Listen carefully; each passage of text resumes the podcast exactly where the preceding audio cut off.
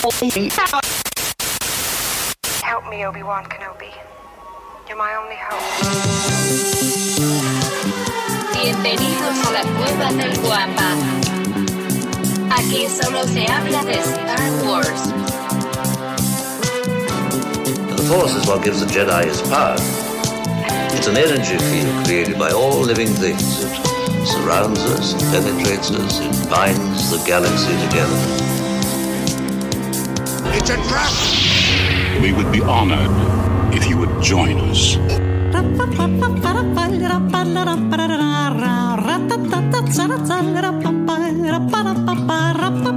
¿Qué tal, mis queridos guampas? Bienvenidos al episodio, fíjense nada más, 199 del podcast Hablando de Star Wars, patrocinado por la cueva del guampa.com, el santuario para todos los coleccionistas y fanáticos de Star Wars. Y se los repito, ya se acercan esas fechas de intercambios, ya se acercan esas fechas importantes en donde demostramos nuestro amor con la tarjeta de crédito. Así es que la cueva del guampa.com, créanme que tiene todo lo que un coleccionista, como siempre les digo, o un verdadero fanático necesita. Que si quiere la figurita, ahí la tenemos. Que si quiere una playerita, ahí la tenemos. Que si quiere un ajedrez con forma, con forma de nuestros héroes, ahí están. Así es que entren a la cueva del guampa.com. Créanme que van a encontrar muchas cosas muy interesantes. Además, además de, pues, obviamente el contenido que, que subimos, pues también ahí queda publicado. La cueva del guampa.com.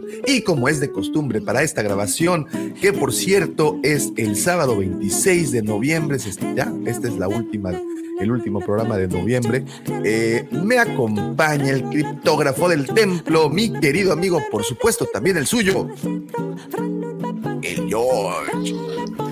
Davo, buenos días. ¿Cómo estás? Hola, George. Muy bien, ¿y tú? ¿Me, me escuchas bien? Sí, muy bien. ¿Me escuchas Muy es que fuerte, sabes claro. que se me rompió el micrófono. Uy, por cantar fuerte el gol. Sí, fíjate, creo que se puso nervioso y se tronó, entonces espero que me escuchen bien. Buenos días.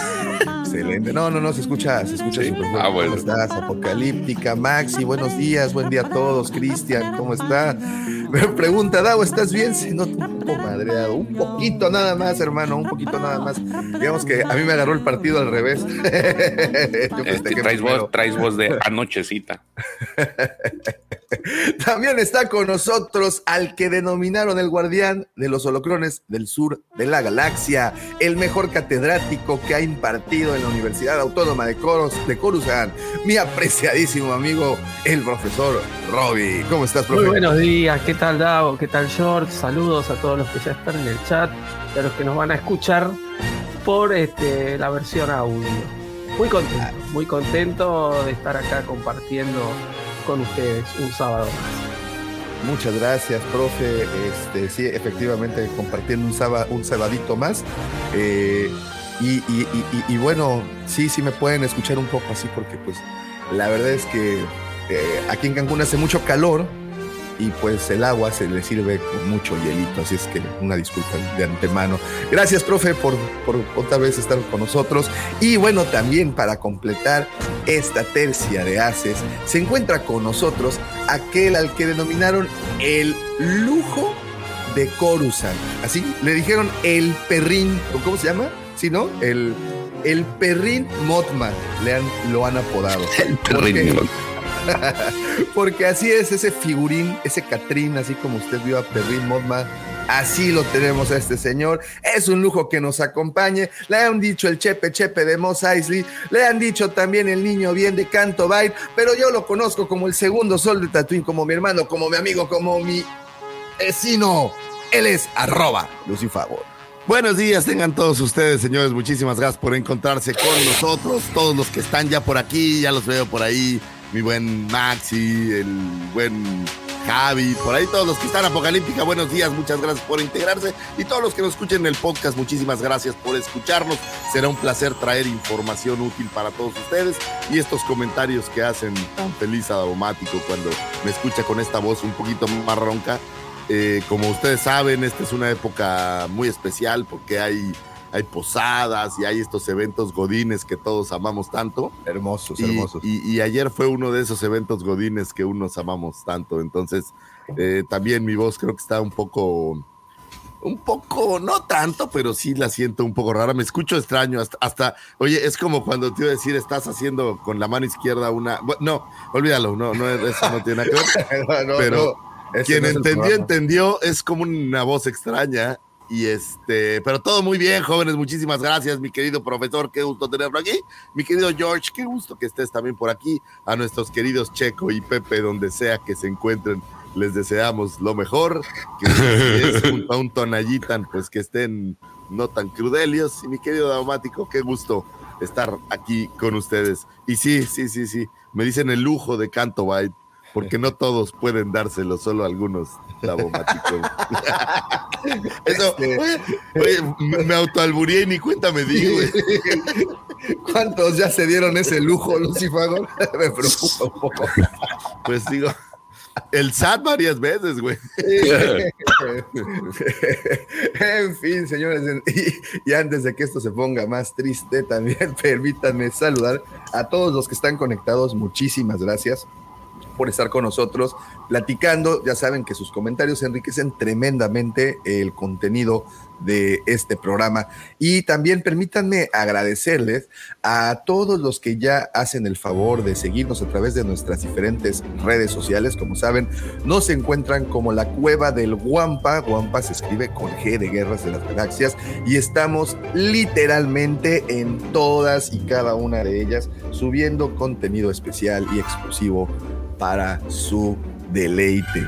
También, como les comenté, eh, está la cueva del guampa.com, este sitio en donde van a encontrar, es que les puedo decir, una verdadera algarabía de productos para todos los fanáticos y coleccionistas de Star Wars. Digo, me jacto de eso, Lucifagor, usted me puede dar la razón, me la puede quitar. Uno, yo te la voy a dar toda. Uno como coleccionista, uno como coleccionista, ese es el lugar donde tienes que ir porque ahí está todo lo que uno quiere y desea y también hay juguetes. Entonces, la verdad es que no, no, juguetes no son figuras de acción, discúlpenme. Yo, me- el, inconsciente navideño me está, me está golpeando. Pero ahí puede, oye, puede pasar eh, para el intercambio. Oye, que fíjate que es fan de Star Wars, mi jefe. Pasen y por un detallito para el jefe, no sean así. Yo sé que, que a veces nos cae gordo. Oye, a- sacando las cosas, ¿no? A veces nos cae gordo el jefe y a veces lo odias y es una molestia, pero, pero se merece un detallito navideño, apapache, lo háganle la barba. Oye, que a tu marido, que oye, que llegó borracho el otro día y te cayó gordo, pero dale un detallito, o sea, es Navidad, es época de perdonar, es época de, de que sus corazones se llenen de alegría y creo que la cueva del Guampa es el lugar perfecto para poder llevar un poco de ese cariño hacia, hacia esos escritorios godines que, que ayer me sentí tan orgulloso de ser parte de, digamos. Efectiva. eh, digo, es todo un tema, digo, podríamos tratar el programa entero para platicar de las reuniones navideñas godines. Es, es muy Sí, sí, hay- hay-. Hay Muy estos personajes que son que son imperdibles, ¿no? Así el, Sí, el, sí, el sí. borracho, Sí, como parece la lotería, ¿no? El borracho, este, la, la que perrea, digamos, ahí este, La que perrea. el, el- el borracho que perrea, la que perrea, el borracho que perrea, ya sabes estas cosas, son muy bonitas, muy bonitas. Cosas, cosas Prof, ¿a- maravillosas. ¿Ayer en Argentina se hacen así en las oficinas estas posadas? ¿Es como tradición o...? Sí, sí, a fin de año también. También se suelen hacer este, este tipo de, de reuniones. Con el tema de, de la pandemia, estos últimos años no se hicieron, pero esperamos que este año volver a, a la tradición. Sí, como debe ser. Sí, son ser. bonitas. El mundo son lo merece. Hermoso, regrese. hermoso, hermoso, hermoso. Entonces, pues para esos compañeros con los que, pues el, ayer en la noche uno se pasó de cariñoso y, y tiene que verlo el lunes otra vez a la cara y no sabe cómo hacerle. Para ese tipo de situaciones incómodas, señores, la cueva del Guampa lo saca de esa incomodidad, porque pues sí, imagínate que pues, de repente ahí entre salud y salud y brindis y brindis, te encontraste de frente con los recursos humanos y caray, las cosas se pusieron bastante difíciles y digamos que pues ya pasó, ¿no? La noche, pues imagínate que llegues con ella y le digas, mira, este, Laurita, discúlpame, la verdad Siempre es hay que una Laurita, güey. sí, siempre hay una Laurita. Mira, Laurita, la verdad es que discúlpame, este, Sí, está- estaba que- tomado. es- digamos que ese Tonayán estaba un poco alterado. le Sí, pusieron algo a los hielos, o llámale como le quieras llamar, pero mira, te traigo este detallito, mira, lo compré en la cueva del Guampes, es el Arturito, mira, tiene gorrito y toda la Es cosa. el, el Arturito. Es el. Arturito, fíjate, ahí está, te traigo esta gorra y todo. Créanme que las Sí, cosas sí. van a cambiar. Usted le va a echar aceitito a esos engranes para que no rechine el catre y para que no rechine tampoco su amistad. Fíjate qué bonito anuncio le acabamos de hacer a la cueva del Guampa. Prácticamente le estamos poniendo como el salvarrelaciones de, de Pues, oye, es que, es, que es, la, es la que también pone las faltas, güey. Entonces, si te peleas con. Laurita, es peligrosísimo. Tremendo, no, no, no tremendo se peleen la con. Laurita, la de recursos humanos, porque sales perjudicado en la nómina. y, y no la agarren, y no la agarren tomada porque también se pone Y difícil. ahora, ¿sabes qué es lo grave, güey? Cuando Laurita es la que está tomada, efectivamente, y es la que empieza aquí como a. ¿Qué pasó, este Panchito? Pues acá. que ese es el caso muy Y parecido. le dices que no, güey, te corren, güey. No, Es- abusados. ese- justamente abusados. ese fue un caso que se Sí, presentó ayer en la Guampa reunión. Este, digamos que esa Laurita es, es- es bastante belicosa, bastante Sí, belicosa. oye, y se dice que Davomático andaba dando reversazos y todo. Davomático, eres, hay, un- hay- hay video, ¿eh? eres a lo que se le denomina garganta profunda, señor. No, Eso es no, lo que no, Davomático sí, es porque de repente están- volteó el jaibolero y mole, doña María, se lo Ustedes están escuchando la voz de un espartano, señores, así de un cosaco verdaderamente hecho y derecho. Este, sí, ve, Lucifer, el tono que traigo hoy es de trooper madreado. Sí, sí, se, se ve, se ve, se ve. Hazte De, cuenta que las de cosas no prófugo se, del pusieron, Spring Breaker. no, no se pusieron muy bien en Ferrix y me fui a tomar unos Y eso es lo que te iba a decir, reversazos, güey. Trooper de Ferrix. Un- Ándale, como trooper de Ferrix, exactamente, como trooper del Instituto de Salud y Bienestar o el ISB, que también le llaman el Imperial Security Bureau. Bueno, en fin, ya nos fuimos demasiado lejos. La cueva del guampa.com es la que le va a llevar a vivir todas esas aventuras. Si es que ya sabe, puede entrar y también ahí, este, pues compre. Bueno, y también los invito a los dos grupos que tenemos. Uno de ellos es Legión Guampa. Legión Guampa es un grupo de WhatsApp en donde las 24 horas del día, los 365 días del año, se comparte información ñoña, información geek de series, de sagas, de libros, de todo. Un tráfico interminable de stickers, de memes, de PDFs y todo lo que te puedas imaginar. ¿Cómo le puedes hacer para ingresar? Te metes a nuestras redes, nos mandas un mensaje directo diciendo, oye, yo quiero ser parte de este gran grupo del que todos hablan y nosotros seguramente te vamos a contestar. Bienvenido, te mando el link y ya de esa forma entran. Y aquí, mi querido amigo, el ejecutor, el martillo ejecutor, el George, les pasará ya el, ¿cómo se llama? Esto, el reglamento. Este, donde pues, sí, sí, sí, hay un reglamento, hay un reglamento que se hace valer, por cierto. Este, y pues bueno, ya con eso están dentro. Ese es Legión Guampa, nuestro grupo de WhatsApp. Y también tenemos un grupo de Facebook que se llama Nación Guampa. Ahí, eh, pues también compartimos fotografías, compartimos pláticas, información, videos y todo lo que se puedan imaginar respecto al hermoso mundo del coleccionismo, que hoy les traemos un programón del coleccionismo y de coleccionables y cosas por el estilo, que al final eso es pues de lo que nos paramos el cuello aquí por, por, estos, por estos lares. Entonces, ya lo saben, esos son los dos grupos, eso es lo que nos compete. Y Oye, y, y quiero nada más, este, para sacarlo ya, porque este tema nos, nos va a pesar toda la semana, Daumático, tú lo sabes. Entonces, al rato que México gane, muchachos Argentina, les pedimos desde antemano una disculpa. Al rato que los hagamos pedazos, oye, como, como si fuera a suceder, ¿no? Pero al rato que los hagamos pedazos, este, les pedimos una disculpa, los queremos mucho, no es nada personal, pero este, pues este es el, pues es, así es el fútbol, ¿no? Digo, yo nomás esto lo podría decir con unos whiskies encima, si es que este, pues hoy es el momento, ¿por qué no? No, no es cierto, que nos la pasemos, padre. Al Sí, final, que- la que fiesta es jueguen la fiesta, bonito, que haya que jueguen Oye, bonito. lo bueno es tener salud. Lo bueno es que tienen buena letra. que, son- que- que- que hacen máximo esfuerzo, es lo importante. Eh, eso, eso es lo bueno, eso es lo Oye, bueno. esta Hay- hay concentración de México ha de haber estado aburridísima, ¿no? Porque digo, en la tradición mexicana, pues de meter alcohol y chicas y todo a los digamos, a los ¿Tú crees que no hay alcohol allá?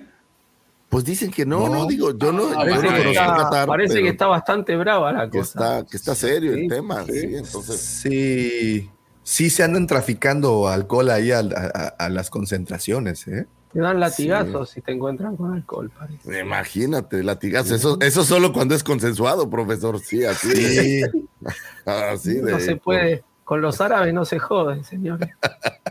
así es, pero bueno, señores, el fútbol es mágico, es el deporte. El es- fútbol es amor. El fútbol es amor, el fútbol une y también separa, entonces eso, ese no- es el lema de la porra del Querétaro, fíjate. el fútbol es amor, sí, claro, El después fútbol de, es amor.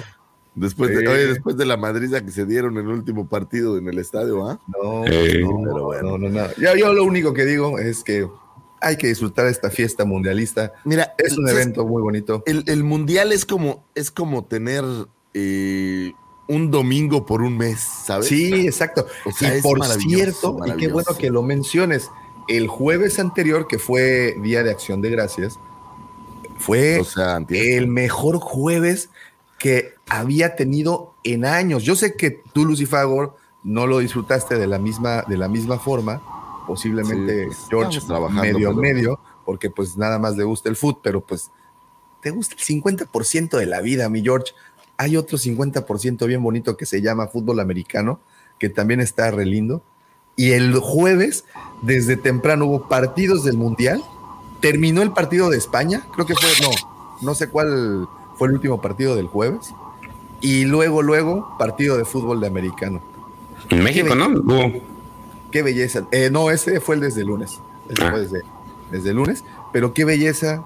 Entonces, para uno que está editando aquí con la pantallita en pequeño, viendo todo. Oye, quiero, quiero mandar un, un gran saludo y un gran abrazo a todos esos jefes amables de corazón grande que le pusieron televisiones o que al menos dieron permiso de ver el partido al, al Godín que esté en oficina y que no tiene más que ponerse a trabajar. Eh, es muy bonito. Cuando tienes un jefe que se preocupa porque apoyes a tu selección, eso es, es Eh, un la da- verdad un es que sí. También un, un saludo y un gran abrazo a todos los directores de las escuelas que han permitido Ah, sí, salir a los la niños verdad, a- buena onda. a ver eso. Digo, en todo, creo, creo que en todas las escuelas ha sido así. Eh, y los videos que nos han mostrado de los niños apoyando a sus equipos, pues obviamente son conmovedores, ¿no? Este, pues, oh, ¿cómo no, cómo no disfrutar de esos momentos cuando ves que desde pequeños se les pone, se le pone ese corazón y esa, y esa fe, ¿no? Entonces, es lo ¿Sabes qué único está que chido? creo Yo que- tengo un- una portera y tengo un, un, este, defensa, entonces para ellos también ha sido, porque es el, el- de mi hijo, fíjate que es su primer con- mundial con conciencia, digamos. Claro, claro, claro, claro. claro. O sea, con, con- como entendiendo un poco más el, el tema, tiene dos años jugando fútbol, entonces ha sido para él, la verdad que No, una pues, ¿No, no has visto el, ¿No has visto el comercial de Televisa del de los mundiales? Mm, no, no, no. Te, te lo voy a pasar para que. Oye, y, y- y teniendo la oportunidad de ver a creo que tres, cuatro jugadores de los más grandes, Messi, Sí, claro. Ronaldo, Neymar. No, Cuando en el álbum le salió El Messi Chucky. y Cristiano, fue así como de wow, el momento. No, güey, ¿qué te puedo decir, Lucifer? Mira, esta ni siquiera la pegué. Esta la tengo aquí como, como santito. Aquí la tengo conmigo acompañándome al, al bicho. Y, y bueno, no vamos a entrar en polémicas de qué, qué jugador es mejor y nada de eso. Yo lo único que de verdad, de verdad les puedo pasar es que disfruten esto. Esto no se puede siempre. Eh, la fiesta mundialista es otra no es otra cosa más que festejos, más que ver fútbol, como dice Lucifer, es un domingo de un mes. Eh, y sí, efectivamente, las pasiones se pueden desbordar cuando se trata del equipo eh, de casa, pero es un juego, señores. Efectivamente, la FIFA, el fútbol, el mundial es un gran negocio, pero de ese negocio no vemos ni un centavo. Así es que no se me preocupen. No es nuestro dinero el que está ahí. Entonces, No se me pongan locos. no, exacto, no me pagan por, por, por irle o por ser el más gritón o el más violento. La verdad es que no me pagan. Por eso es que las cosas, denle, denle sus respectivas dimensiones, disfrútenlo mucho. Si van a tomar, pues tomen y háganlo bien. O sea que, Mira, fíjate, hoy el partido hagan, de, pues, de. México-Argentina es a las 2 de la tarde. O sea, es horario perfecto para empezar a hacer carnes a la una de la tarde. Entonces, para eso de las dos ya tienes, digamos que todo listo. te sacas tu tonallita, si eres. Las tres ya estás Mendoza. bien pedo, güey, y ya no pasa ay, nada, güey. Cantas y bailas y todo. Es un, es un gran día, es, es un gran horario y un gran día para ver. So- Este solo para, para estar en, en- en- en sintonía, en, en 24 minutos empieza la primer final, ¿eh? porque juega Polonia contra Arabia Saudita. ¿eh? Oye, pero con todo respeto voy a mentarle la madre a las plataformas. Es el único partido que no está en la plataforma que me decía que tenía todos los partidos, no lo entiendo. Estaba viendo. Ay, eh, en ¿Por este, qué sucede eso, güey? Es un abuso. Amazon está una madrola que se llama Qatar Vivo, Qatar 24, una cosa así. Pero y es de VIX, ¿no? es de VIX, efectivamente. Y sí. ese partido en especial, ese el No de está. Polonia, no está, güey. Es increíble, güey. Perdón, pero es que- Fíjate, aquí está. Perdón, pero es que, te lo voy a ¿qué- enseñar. qué- qué- ¿a quién le importa Es- Arabia Saudita y Polonia, Lucifago? Ni a la historia. Oye, güey, güey, ni a la claro. historia, güey. No, güey, pero- pero pero- eso decían los argentinos. Oye, puede ser, puede ser lo- el partido que defina si pasamos o no. Sí. Imagínate, fíjate, si Dice nos gana que- Argentina, digamos. ¿no? Dice Que nos que gana. Sky Sports. Si nos gana Argentina y Arabia Saudita le gana a Polonia, ya se acabó, Babalucas. Gracias por participar. Adiós, Chabela. O sea, Ah, ya, mira, ¿sabes qué? verlo. Yo disfruto más el mundial cuando México ya no está, güey. Es la O mera sea, verdad, porque te relajas. es- me relajo, ya me pongo a ver de verdad los partidos. Ya no me estreso. dice. Sí, Sí, güey. puede ser. Pero no, es lindo ver a tu equipo y sufrir con él. Y, y digo, no sé si a todo mundo le pasa, pero esta parte de- del suspenso y el sufrimiento es, es, es, es maravilloso. O sea, a ver, ese momento donde. Paco Memo, que puedes criticarlo mucho No, no, no, no, de portero. No. Pero ese momento en Memo. donde para el... Oye, güey, lo estoy hablando bien de él y luego, luego me tiras carrilla. Por primera Ah, vez pues- estoy hablando bien de un americanista No, y es vienes... que me- te- tengo que tener cuidado porque luego de repente. No, que- no, yo, yo, oye, al César lo que es del César, la verdad, y pues para un penal. Y al Paco, lo del Paco. cualquiera. Sí. Sí, Está bien, síganse la cromando. Dale. Bien. No, no, Ya, nada más ya. me dio gusto, pero ¿a poco Es no George ahora ya es, bonito? ya es, ya es este Paco George Ochoa, güey. Ya es, Se va, o de sea, hecho, se va a dejar los chinos así largos. sí, sí, sí, ya está, está a dos de cambiarse de casa este señor. No, te explico que Muy bien, nosotros se la estamos cromando, él ya le construyó una estatua. En fin, ya le dedicamos el tiempo necesario a esto que no nos incumbe, que es el Mundial, pero pues es algo que definitivamente, aunque no nos incumba, pues estamos viéndolo, estamos disfrutándolo y ese mismo consejo les damos. Disfrútenlo, véanlo y, y- y- y sabes qué, lo más padre es que si lo pueden hacer en compañía de sus seres queridos, está más chido. No solo, no solo es tomadera. ¿Verdad, Davo? ¿No? Sí, sí, sí, sí, es cierto.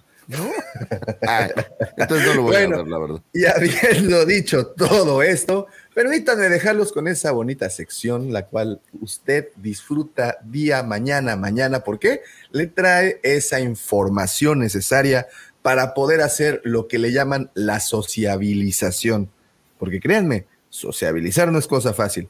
Así es que permítanme dejarlos con mi querido amigo arroba Lucifagor y esas famosísimas astroefemérides. Muchas gracias, joven Davomático. Creo estar listo el día de hoy para poder dar algunas, eh, no, no, algunos sucesos, algunas cosas que tuvieron. Si estoy un poco bruto más o más de costumbres porque llevo dos, dos posadas al hilo, ¿eh? Nomás quiero dejarlo claro.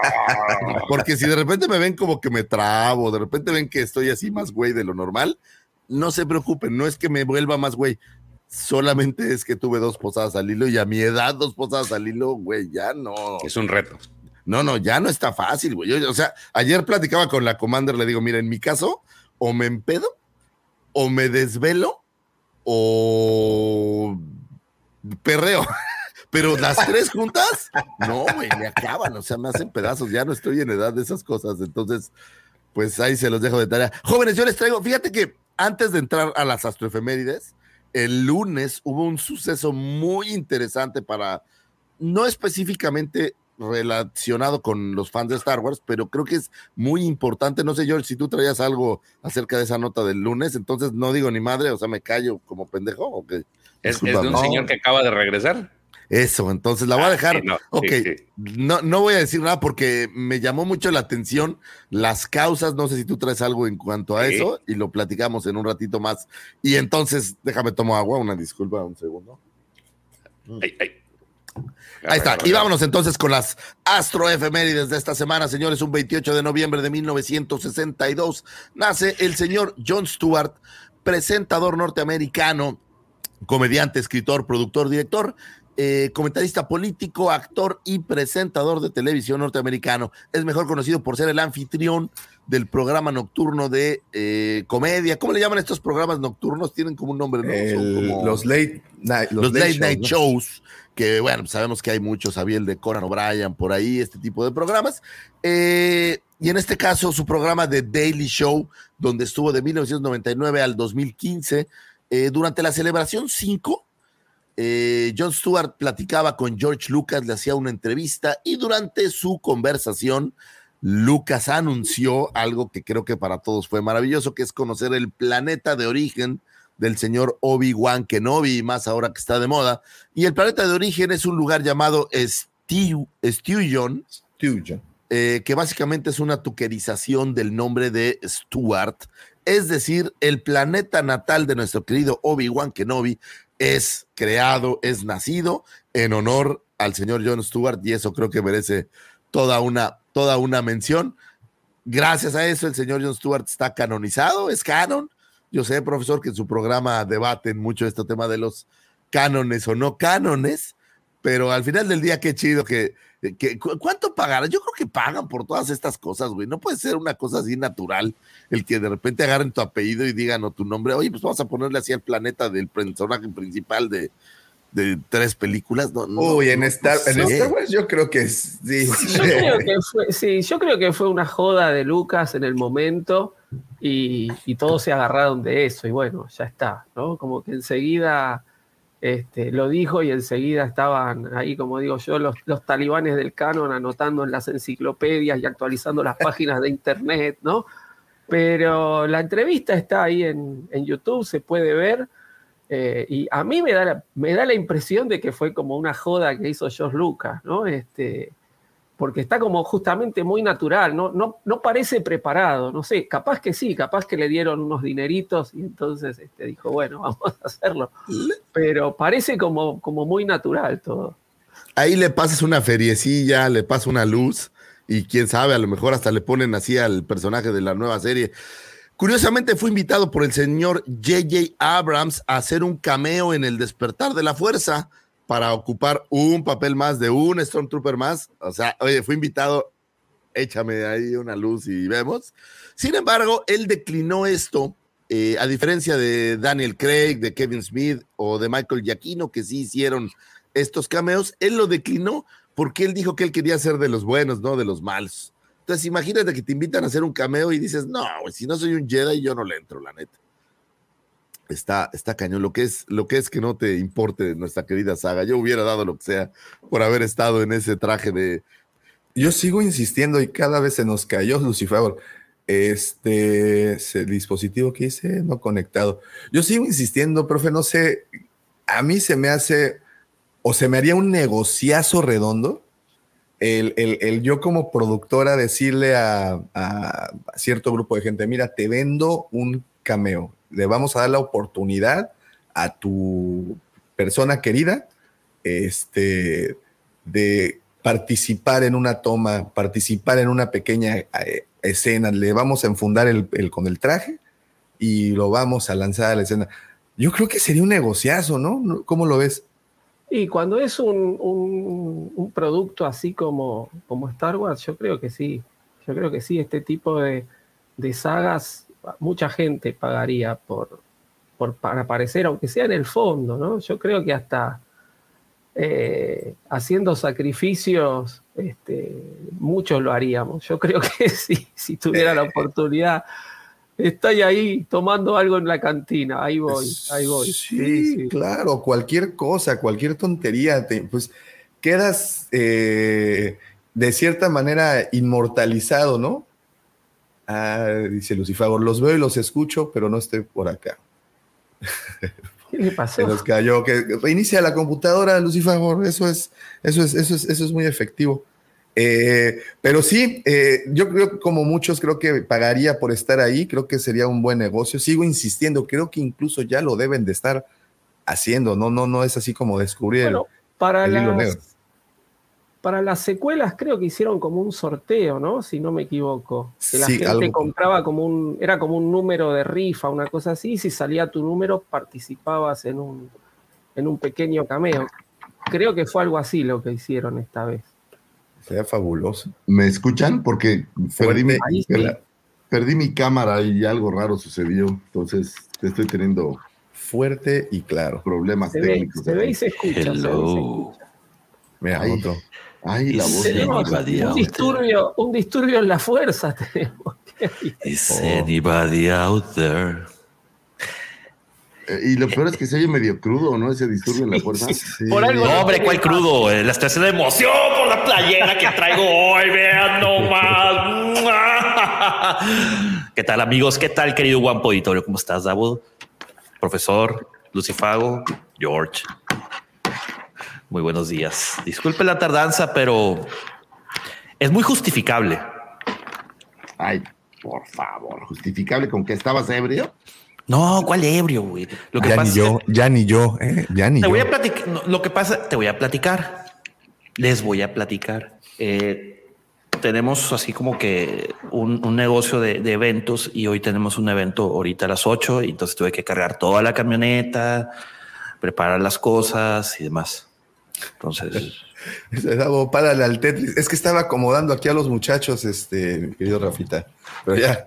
por ya eso hasta que, ya embonado. y todo el, todo el, todo el show. O sea, estoy listo. Fíjate, imagínate, si sales en la película tienes posibilidad de que saquen a tu- la figura de tu personaje. Digo, estamos platicando, este, Lucifer, de Ahora sí. que es un negociazo eso de la venta de cameos. Es que sí está bueno, ¿no? O sea, todo el mundo dice, oye, pues ahí te van. ¿Qué- ¿Cuánto darías? A ver, digo, o- ok, digamos que el, el dinero no es un problema. ¿Cuánto Híjole, darías? yo creo que son de esas cosas que sin broncas deben de estar vendiendo por 50 a 75 mil dólares, sin Sí, problema. Y hasta se me hace barbara. ¿eh? Poco, O sea, sí. Sí, sí, yo sí, yo creo que que, sí es algo por el estilo. Un quinientón, hasta puede que le echen de, oye, es que quiero salir ahí. Ey, saliste en Star Wars, Y dicen, ¿quieres que salga tu rostro? Hecho un millón. Ah, no, sin rostro. Ah, bueno, está bien ahí. Ponemos, ahí está, toma tu, tu trooper. Eres un Stormtrooper.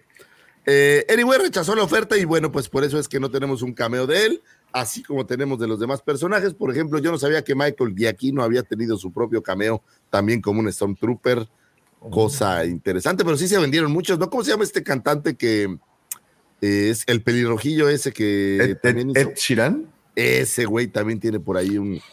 Oye, un pero cameo. ese güey colecciona cameos porque también salió en Game of Thrones. Pues en un sí, cameo. pues, pues está bien, ¿no? O sea, si Muy tienes el criticado, para por cierto, pero un sí. cameo, pues está chido, ¿no? Si tienes hoy lana para salir con Cersei, puta, lo que pida, lo que pida Cersei. Pero bueno, ya es que el tema de la playera ya vas tarde, mi querido Pepe. Llega, pues, ¿para qué llegas tarde? Pues también. Oh, que que la. ¿Y tu playera? Que ¿Y lo pusieron a cargar mi- Mi pasteles. playera, mira, no es disruptiva, mi playera es de guampas, no es disruptiva. La, la mía tampoco, güey. Simplemente es de la escuadra mexicana. Y fíjate que esa roja, eh, esa roja me gusta, ¿eh? Esa es es Star como- Wars. es- La negra también, ¿no te gusta? La negra no No, tanto, no, no, eh. sin albur, sin albur. Porque, a No, ver, ve, luego, luego. La- pues, México tenía una negra muy arti- chida, güey. Articula bien tus oraciones. La negra no tanto porque pues, me no recuerda a Nieves. ¿La negra patudona o qué? Ah, mira, No, ¿qué pasó? ¿Qué pasó? ah, mira Oye, quién, eh, quién oye, el regresó. otro. ¿Quién regresó? ¿sí ¿Se fue a cambiar? No. Falta el cameo No. de Arjona. Pues ahí va, ¿eh? Ya, yo creo que. Oye, yo qué creo que en una de esas, qué, ¿eh? Qué, qué bonito es ver a Adri Arjona en la tele, la verdad. Eso lo voy a decir. y así toda madreadita. Sí, también, Híjole. también. O sea, me recuerda a 50 sombras de Grey, así como, como raro. Este, En güey. Oh, bueno, perdón, perdón. Sigamos, señores. Entonces vamos con 28 de noviembre del 2020. Fallece el señor David Prowse. David Charles Prowse, eh, actor inglés o de origen eh, eh, del Reino Unido, quien fuera un físico-culturista, levantador de pesas y actor británico, conocido particularmente por su interpretación física del personaje Darth Vader en la saga de películas de Star Wars. Curiosamente, como sabemos toda la historia que hemos platicado cientos de veces, que él sí grabó las escenas con su voz, sin embargo, para la película, pues le usaron la voz de James L. Jr. y él se enteró el día del estreno, ¿no? Cuando estás en el estreno y viendo que tu voz no está ahí, pues debe de haber sido uno de esos momentos, no sé si, si puedes decir como embarazosos, tristes o, o debe de haber sido una sensación, la neta, gacha, ¿no? Haber grabado toda la película y que tu voz no esté ahí, creo que sí debe de haber sido un, un tema complicado. Y al final del día, pues el cuate no le quedó, pues digo, no podía hacer mucho que digamos, pero sí hubo por ahí como un resentimiento que creo que después fue, fue eh, abierto, digamos, más al público. Protagonizó eh, un, documental, un documental titulado I Am Your Father eh, sobre su experiencia durante el rodaje de Star Wars. Y bueno, pues, su papel como Vader, Prose se hizo famoso en el Reino Unido por formar parte de la campaña publicitaria llamada Green Cross Code eh, de educación vial de los peatones. Como agradecimiento por su aportación altruista y a la seguridad vial, fue honrado por la reina Isabel II como miembro de la Orden del Imperio Británico. Falleciera a los 85 años de COVID, eh, una de estas lamentables pérdidas por, esta, por este maldito bicho, que tengo esta impresión como que ya es totalmente cosa del pasado, o sea, ya se habla eh, pues poco o mucho menos del COVID, ya tenemos temas más interesantes como el Mundial y ya saben, el fútbol americano, estas cosas, pero bueno, La influenza. lamentable. La influenza, por ejemplo, en estas épocas del año. Pero bueno, pues David Prose, nuestro querido Vader, de forma, de forma física, que dicen que era un tipo que rompía todos los sables de luz. Entonces, para las escenas de, eh, de batalla, pues, o de lucha, creo que también tenían a alguien más. O sea, ya sabes, el cual salió como 30 segundos y bueno, pues ya se hizo, se hizo famoso. ¿Qué tal eran las convenciones David Prose? Creo que era también, vivía un poco de eso, ¿no? ¿O no? Uy, yo creo que le encantaba, ¿no? Era, era gran, gran, gran parte del, de su por qué, ¿cómo se dice? Este, se mantenía vigente, ¿no? Que, que asistía tanto y la- lo teníamos tan presente. Creo que es de esas, eh, así como este, se me olvidó el nombre de, de Chewbacca, Peter, Chewbacca. Peter Mayhew. Peter Mayhew, eh, y como Anthony Daniels, creo que son personas que viven de, o bueno, les, eso los mantiene bastante ocupados porque pues son, la- lo digo, los tres actores que no conocemos, no, no ven su rostro, ¿no? Entonces para ellos era como ese momento de reconocimiento a su persona. Sí, está, está chido. Y mira cómo se construyó Vader. Es un personaje tan complejo que se tuvo que construir de muchas capas. Fíjate qué bonito. güey. Cinco, O sea- cinco personas involucradas en este personaje. Imagínate lo, lo complicado que, que debe haber sido. Y eso si no le agregas eh, pues la parte del vestuario, el diseño del traje y demás, porque pues eso cambiaría todavía mucho más fuerte. Pero bueno, pues descansa en paz el señor David Prose. Lo vamos a extrañar pues mucho en nuestro querido eh, mundo de Star Wars. Un 29 de noviembre de 1925 nace Ray, eh, Ray West, perdón, perdón, editor de sonido norteamericano. Fue un editor de sonido galardonado con el Oscar por la cinta New Hope. Eh, Oscar que compartiría con Don McDougall, con Bob Minkler, eh, Derek Ball. Y bueno, pues fuera uno de estos Oscars que, que esta película pues trajo para todos. O sea, creo que, que Star Wars fue disruptiva, New Hope fue, fue una cosa diferente y creo que la prueba es que se vio en todos estos ámbitos como los Oscars, que vino a aportar muchísimo y que sigue aportando muchísimo. Eh, fue acreditado como un mezclador de grabación en Star Wars, el episodio 4 a 9 Esperanza. También trabajó en las franquicias de Star Trek. Eh, hizo esta película de The Fog, del, me parece que es del 77, la versión de, de la novela, me parece que es de Stephen King, la novela de The Fog, que es bastante, bastante chida. Ojo, hay dos, entonces para que no digan. Y es dirigida The Fog por este. Estoy como lento hoy, discúlpenme, pero olvidé el nombre de este gran director que tanto me gusta. Por John Carpenter, discúlpenme. Eh, esta, esta bonita película. También aparece por ahí, o bueno, editó Viernes 13, Cuyo, Evil Dead, eh, Los Años Maravillosos, esta serie que tanto disfrutabas, Davomático, con Danica McKiller, güey. ¿Cómo puedo recordar el nombre de Danica McKiller? No tengo Sí, pues idea. que es la novia de todos nosotros, Sí, bueno, de algún momento de nosotros. huevo. ¿Cómo La no, Winnie. no? La Winnie Cooper. La Winnie Cooper está, estaba, estaba, y creo que todavía tiene, tiene ahí algo. hacer, sí, sí, sí, sí, sí. sí. Todavía, todavía trae Winnie Cooper. Eh, los, los expedientes secretos X también por ahí eh, estuvo, estuvo aportando. Tiene un palmarés enorme. Si tienen chancecita de entrar a IMDB y ver su palmarés de cintas, ha estado en, en muchísimas, eh, mezclando sonido. Y bueno, pues ahora sí que uno de esos grandes o de esas grandes piezas del rompecabezas llamado Star Wars que nos diera tanto. Un 30 de noviembre del 2017 fallece Alfie Curtis, actor inglés, quien interpretaría al doctor Cornelius Evason, también conocido como el Doctor Death o simplemente The Doctor. Si tú fueras, eh, pues, fan de la saga de Doctor Who, pues lo conocerías así. En New Hope eh, fallece un 30 de noviembre del 2017. Eh, si ustedes no lo recuerdan, tiene una frase maravillosa que dice, I have a death sentence on 12 systems. Eh, el doctor Cornelius Evasan era un humano masculino del planeta Alscan, eh, que era un cirujano cosmético prometedor, hasta que él cayó en la locura y comenzó a practicar la cirugía creativa en sus pacientes, dejando a sus víctimas horriblemente desfiguradas. Después de que la información sobre sus crueles experimentos saliera a la luz, pues digamos que algo parecido a su rostro, ven su rostro pues así, no, o sea, no crean que tuvo un accidente, él arreglaba el los rostros para que se vieran de esa forma terrorífica, que a ver, seamos bien honestos, estás en una galaxia llena de aliens por todos lados, algunos feos, feos, feos, pero gachos. Y te haces un trabajito de estos, pues tampoco creo que sea así tan, tan gacho, ¿no? Que lo noten tanto.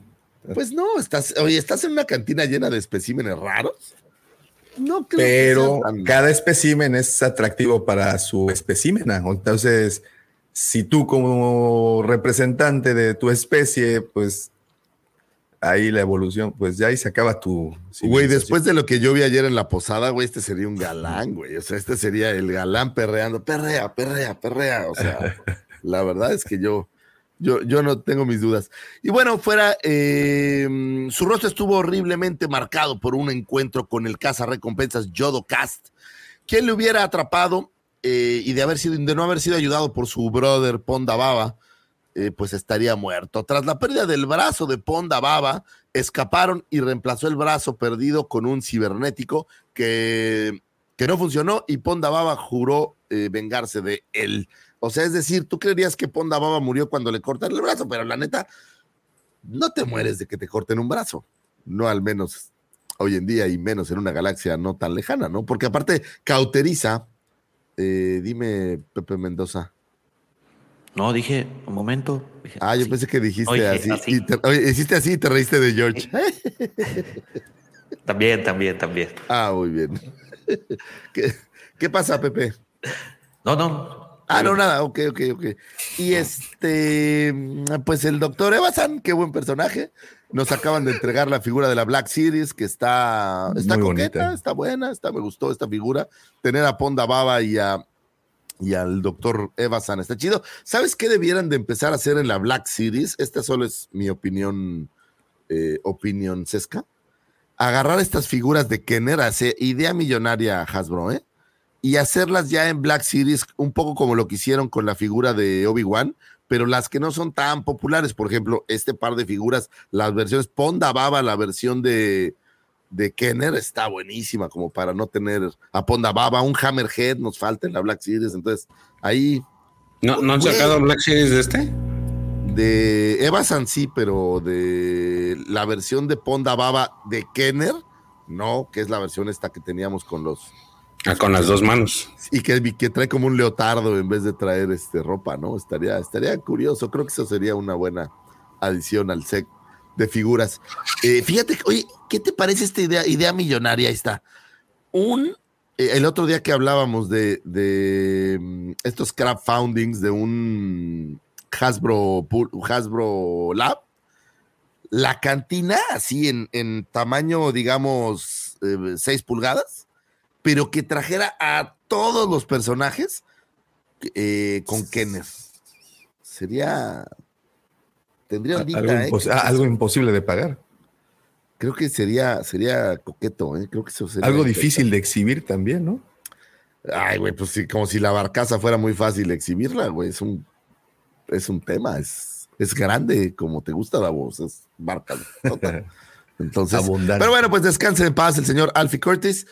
Eh, sobre su carrera, bueno, pues hizo algunos papeles, pero la verdad es que no, no encontré nada demasiado o más, mucho más relevante eh, como para poderles platicar. Creo que su gran momento pues fue ser el doctor Cornelius Sebastián, que aparte creo que es uno de esos personajes que si bien no tiene en la película mucha trascendencia, eh, en lo que refiere a tiempo en pantalla, pues como que te queda en la memoria, ¿no? Me parece que fue uno de estos personajes que se te quedó en la memoria, paz de lo que pase, eh, con esa pues famosa a, escena a mí se, como, como es, es parte de la escena que me gusta, o sea, que de las dos escenas que me gustan más de Star Wars, que una de ellas es eh, la corte de Java y la otra es la cantina de Mos Eisley. Creo que cualquier personaje que haya aparecido en, es- en cualquiera de esas dos escenas se queda bastante, porque creo que al igual que yo, pues muchas personas disfrutaron de esa secuencia, ¿no? De la, de la cantina y Sí, se no, volvió como muy representativa de la película. es un gran momento y la verdad es que, que le- les quedó bien este personaje. A mí me gustan mucho sus diálogos y ahora iniciaron una tradición, ¿no? La tradición de perder miembros en las películas de Star Wars, bueno, pues fue iniciada justamente en esa cantina de Mos Eisley con estos personajes, eh, pues de poca monta y que traían a Luke medio asediado. Eh, descansa en paz el señor Alfie Curtis. Un 30 de noviembre de 1979, este efeméride es especial eh, para mi queridísimo Maxi. Ahí se la voy a mandar porque yo sé que él va a apreciar esta bonita efeméride. Eh, el álbum eh, Pink Floyd The Wall era liberado, era lanzado. Eh, álbum creado en formato de una ópera rock. Básicamente es una historia contada a través de las canciones. Nos relata un hombre llamado Pink Floyd quien está harto de su vida como músico y sentía que estaba construyendo un muro alrededor de su mente, alejándose del muro.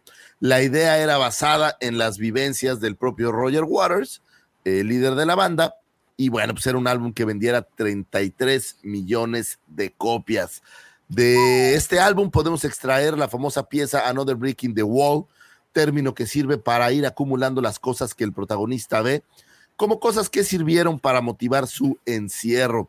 Eh, habla sobre la muerte de su padre en la Segunda Guerra Mundial, su uso de las drogas e incluso el asma, eh, conectada con un intro que nos dice que estamos observando su vida académica desde otro ladrillo, es decir, un ladrillo más de su reto eh, hacia la autoridad y cómo esos eventos como el maltrato de los profesores impulsaron la lejanía del mundo para convertirlo en un, en un músico. Es un discazazazo. Me fascina Pink Floyd y me fascina este disco, señores, muy recomendable para este dominguito. Que se, si no han tenido la oportunidad de tenerlo en acetato, fíjense, vayan a su tienda de conveniencia favorita y compren un reproductor de acetato, consigan el disco en acetato y disfrútenlo en formato más como más antiguo, porque si lo pones en Spotify, ni caso le vas a hacer, eso ya lo sé. Y creo que es un disco que vale la pena sentarse. eh, si fumara, me echaría un cigarrito, una cubita y, y escucharlo, porque vale toda la pena. Pink Floyd.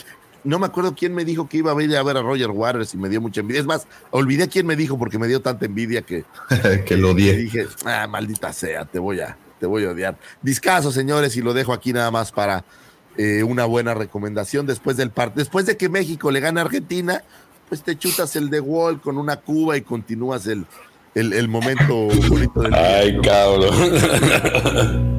Perdón. bueno, o después de que Argentina le gane a México. No, ahí va.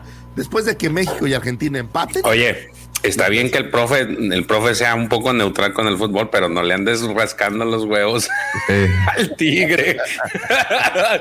Ok, ok. Después de que Argentina gane, ya eh, les recomiendo escuchar, escuchar este disco rock progresivo y es una verdadera y absoluta joya de la música de este mundo. Un primero de diciembre de 1928 nace eh, Malachi Throne, actor norteamericano conocido por sus papeles en Viaje a las Estrellas y en Ladrón sin Destino. Apareció por primera vez en el escenario a los 10 años en 1939 en la producción de Tom Sawyer como Huckleberry Finn. Solía ser estrella invitada en muchísimos programas de televisión en la década de los 60, en la década de los 70, algunos como The Defenders, Los Intocables, El Fugitivo, Batman como ese villano falsa faz, el agente Cipoll, Mannix, Los Héroes de Hogan y también coprotagonizó con Robert Wagner eh, en la serie Ladrón sin Destino. Eh, también apareció en Perdidos en el Espacio, en Misión Imposible y en el Túnel del Tiempo. Y lejos de todo esto que les estoy hablando, él fue la voz que estuvo encargada de realizar el primer tráiler de Star Wars, el primer teaser. ¿Se acuerdan este donde salían las letras y dice en una galaxia que tal vez esté muy, muy... Ah, ¿esa era su voz? Era su voz, así es. Ah, mira, mira, de hecho, a ver. Ese- esto no este, se podrá pasar, no creo, ah, porque luego... Pues ya, ¿qué pasa? autor, A esas madre. alturas, Lucifer, ya. le- No, eh, ese, espérame. ese es lo más probable que no tengas problemas. Porque la verdad sí vale toda la pena ese, ese, ese tráiler con su voz, está... No, pero a, a mí es de esas este, cosas que la, la textura incluso del, del, de, la, de cómo se proyecta y lo que se escucha. eh, mira, a ver si se puede pasar. A ver, vamos a ver. Híjole, si este, ver. amigos del- de- de- Pongan- de- de- pongan changuitos para que no nos baje el señor. Sí, y pues nada más, este, pues un gustazo haberlos visto el sábado, en caso de que los saquen de aquí como acostumbran. Este, pero bueno, espero que no sea así. Somewhere in space. ¿Se escucha? Now. 20th Century Fox and George Lucas, the man who brought you American Graffiti, now bring you an adventure unlike anything on your planet. Star Wars. Here they come.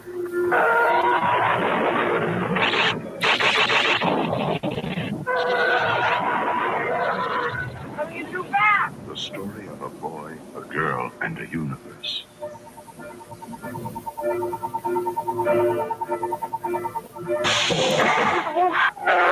a big, sprawling space saga of rebellion and romance.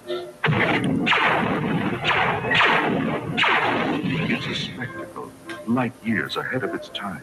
I am C-3PO, human cyborg relations, and this is my counterpart, R2D2. Hello. It's an epic of heroes.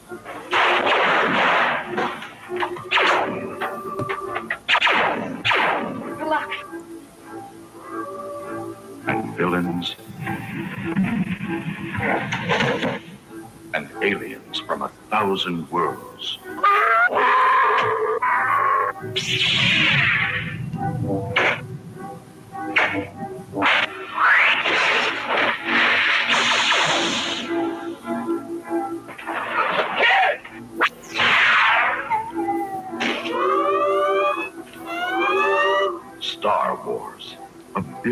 Years in the making, and it's coming to your galaxy this summer. Qué bonito, qué bonito. Pues señores, esa fuera la voz del señor Malachi Thorne, actorazo por ahí. Sobre todo, en- me parece que en Viaje a las Estrellas es donde tuviera mucha mayor relevancia. Y bueno, pues la voz, la verdad, estaba chida a la vez. Imagínate que tú estás en los años 70 en el cine dramático. Y ahí vienes saliendo de ver, ¿qué será, profesor? ¿Qué estaba proyectándose en ese entonces? Creo que el Eh, exorcista, ¿no? El exorcista, imagínate. El así que, que se extasiado. daba con el tráiler del de- que se daba de tráiler con el exorcista, si mal no recuerdo. Imagínate, sales extasiado de ver el exorcista, de vomitar baba verde y te quedas con esta saga galáctica. La neta, creo que, que no debe de haber tenido precio. Deberíamos de hacer una proyección, Davo, donde pongas el tráiler y luego la, la película. La creo película que estaría genial. estaría genial, bueno. estarían, estarían divertidas. Y bueno, pues ese es, ese es el dueño de la voz de ese trailer, que aparte es como, eh, pues como popular, ¿no? O sea, es, es- ese trailer creo que es de estas cosas como, como dentro de nuestra querida saga de Star Wars que siempre tenemos eh, por ahí presente. Entonces, pues feliz cumpleaños al señor Malaki. Oye, y bueno, aunque sea pa- un poco pasaba- más de, de- oye, de la franquicia rival. Oye, y, y no, de hecho pasaba también porque hizo o estuvo involucrado en la, no sé si lo comentaste, este, en la narración del, del- de la audionovela, audiodrama del Imperio Contraataca. Eh, no, no, no, no lo comenté, pero gracias por, por traer a colación ese, ese bonito detalle que también estuvo por ahí.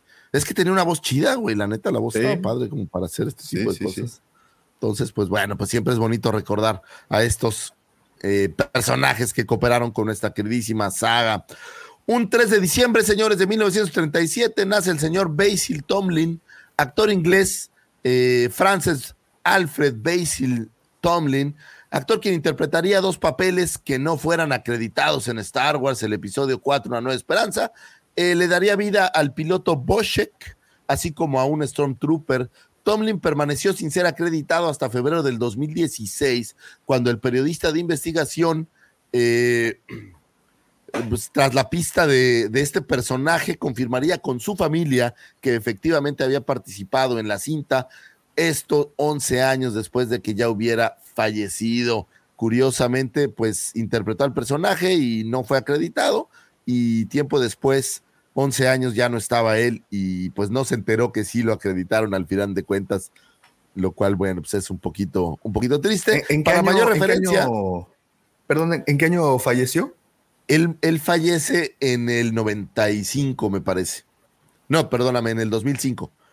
Eh, Pero pues fue hasta 2016 que a alguien le importaría un poco. Y aparte curioso, porque es de estos rostros que se ven completos, ¿no? O sea, es- no, no Sí. es, no es como luego estos personajes muy en, del- en el back, sino es de estos rostros que se ven completos. Si ustedes nos están escuchando y no están seguros quién es Boschek, Boschek es este personaje que le presenta a Obi-Wan Kenobi, a Chewbacca, y es clave porque sin Boschek pues no se hubieran conocido y no hubieran podido, quién sabe, a lo mejor hubiera sido un, un, no sé, un personaje de otro planeta el que hubiera ayudado a Luke o nunca hubieran llegado a la estrella de la muerte. Yo que sé, pudo haber cambiado todo el destino de la saga. Sin embargo, es uno de estos personajes eh, incidentales que tienen como mucha, mucha relevancia por esas pequeñas acciones. Y buen personaje, buena figura. Hay una figura en la Black Series, un Boschek. No, eh, no, ¿Te en gustaría? la No, no, ¿te que- gustaría? Te pregunto. Ah, sí, sí, sí, sí, sí, sí. Sí, una, una Black Series estaría bonita o una reedición en la Vintage también estaría en muy la linda. Vintage. Su Sí. única figura pertenece a la colección de Power of the Jedi. Por eso te preguntaba cuándo había fallecido, porque su única figura apareció en el 2000, en el 2000, 2001, que fue la de Power of the Jedi, este empaque verde. Y, y muy bonita falleció también, después, ¿eh? pero aunque falleció después, la neta es curioso que eh, hasta 2016 lo, lo incluyeran. ¿Quién sabe? Eh, yo quiero Sí, pensar y- que todavía hay muchas cosas de la saga, güey, que, que hay gente que, que sí está investigando cosas que se quedaron perdidas, como todo el cast completo, como esta gente que estuvo detrás de, eh, por ejemplo, ¿cómo se llama el del micrófono, el de los shortcitos rosas? No sé, este tipo de gente creo que eh, al, al fan le encanta estar encontrando estos, estos secretos que están por ahí perdidos. ¿no? Pero O por como- ejemplo, sí, profe. No, no, creo que el actor este que, del regreso del Jedi que dicen que es Rex tampoco se sabe quién es, tampoco se sabe el nombre. No, no, no. De, de este Es viejito de barba que Sí, sí, aparece y sí. todos dicen que es Rex, que ya se, se canonizó que era Rex y creo que no, no se tiene el nombre del actor todavía. ¿no? Entonces, pues debe de Sí, haber ¿no? gente que esté investigando esto por mera diversión, que en este caso el descubrimiento pues fue un poco, Mira, un poquito eso. Por- Por ejemplo, me- se me hace muy curioso cómo eh, en el libro este, de, desde cierto punto de vista del episodio 4 de A New Hope, eh, platican de un piloto que está en esta reunión antes de que salgan a darle a la, estrella de la muerte. Hay una reunión de pilotos y hay uno que aparece cerca de Luke, que la única referencia de este piloto era que era como el hermano gemelo o el, que se, el piloto que se parecía a, a Wedge Antilles. Entonces era la única referencia realmente que había en pantalla y la gente así lo, lo, identificaba. Entonces eh, es hasta esta novela o estos cuentos, perdón, no, no novela, estos cuentos de, que reúne eh, desde cierto punto de vista, que le ponen un nombre al personaje, pues bueno, ya vas identificando. Y es creo que la riqueza a veces que nos traen las guías visuales, que son referencias o bien este tipo de cuentitos, ¿no? Que van poniéndole ya nombres y puntos y acentos a todos los, los que participan en una escena que, como bien dices, a veces no sabemos ni quién son, ahí están en, el fondito. Y sobre todo escenas como la de la cantina, ¿no? Que decíamos hace rato, que es de esas, las, a mí es la que se me queda en la cabeza siempre. Sí, es, sobre todo cuando hay muchos alienígenas, creo que tiene que ver eso. A mí también me encanta ver cómo hay diferentes razas y diferentes eh, seres. Y no solo eso, cómo conviven juntos. Me gusta porque tengo esta, esta sensación de que, y no es crítica, ¿eh? pero por ejemplo en los materiales como Andor, no ves una convivencia con, con tantos, eh, pues voy a decir con tantas razas, me da esa impresión. Aquí era como muy parte de lo que Lucas quería, quería traer, ¿no? Vamos a traer razas diferentes de cosas que nunca haya visto nadie. Y siento que ahora ya no hay, no es tanto el, el punto. Pero bueno, pues ahí está el señor Boschek, que descanse en paz, el señor Basil Tomlin, uno de estos que se perdieron por ahí en el anecdotario. Señores, estas fueron las astroefemérides. Hoy tuvimos poquitas porque pues creo que la época no tiene tantas, pero les agradecemos muchísimo por escucharnos y por traer estos temas. Güey, temas para la posada, ahí tienen, señores. Ahí tienen temas para la posada. ¿Sabías que el disco de Pink Floyd no habla realmente del muro de Berlín? Ese es un gran tema, güey, que puedes traer a la posada y, y hacer un poco de rapport Así la agarras, con, agarras con, y le, con le buscas la la, de las copias, ¿no? buscas la foto de Boschek y este dice, a ver, mi Laurita, ¿cómo crees que se me verían estas patillas? Ah. Permítame un segundito, permítame. Algo así. Ah, permíteme un segundito. Claro que sí, Daumático, te permitimos los segundos que sea. Gracias por, por dejarnos así con tanta premura. ¿Cómo ve el partido, eh, mi querido George? ¿Ya empezó? O todavía no sé ni qué hora es. Ando buscando. Ah, Ah, son- faltan. A ver. Ando buscando. No, ya, ya empezó, según yo, ¿no? Pues empezaba. No, sí, ya, ya empezó, pero lo ando buscando. Ando a ver en dónde lo veo. 0-0, señores. 18 eh, minutos y está 0-0 Polonia, Arabia Saudita. Dios. Para nuestros amigos argentinos y nosotros, este partido pues es relevante porque son equip- eh, grupos, equipos de nuestro Es- grupo. Arabia Saudita con tres puntos, Polonia con un punto, al igual que México. Y entonces, pues vamos a ver con quién nos vamos a ver No, las que, caras. eh, aunque no lo crean, ese partido de Argentina nos complicó la vida.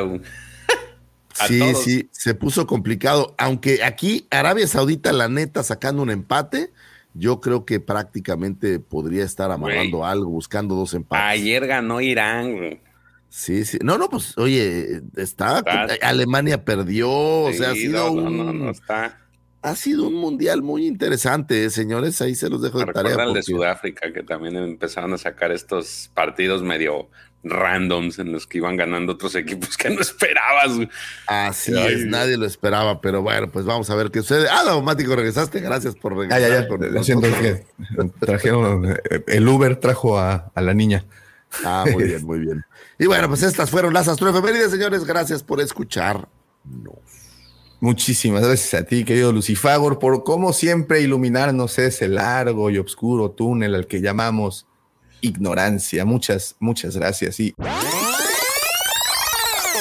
Will somebody get this big walking carpet out of my way? como te decía, eh, eh, eh, ese puede estar bueno, ¿eh? Así, oye, mi Laurita, mira, ¿cómo me quedaría acá este look? Me, me de estas Skywalker. ¿Y Laurita o qué? Mira, mira quién, ah, mira quién sí te hizo caso y se levantó. Ay, al Saulito, directo. muy bien. Estrellita Mira para sí Saulito. te- Eh, Ayer echándose también sus reversazos el señor Saúl. Me retó Sí, así un hombre. one on one. A ver, Davo. A ver si como chiflas duermes o cómo es el. A ver en qué cazuela pican más las rajas.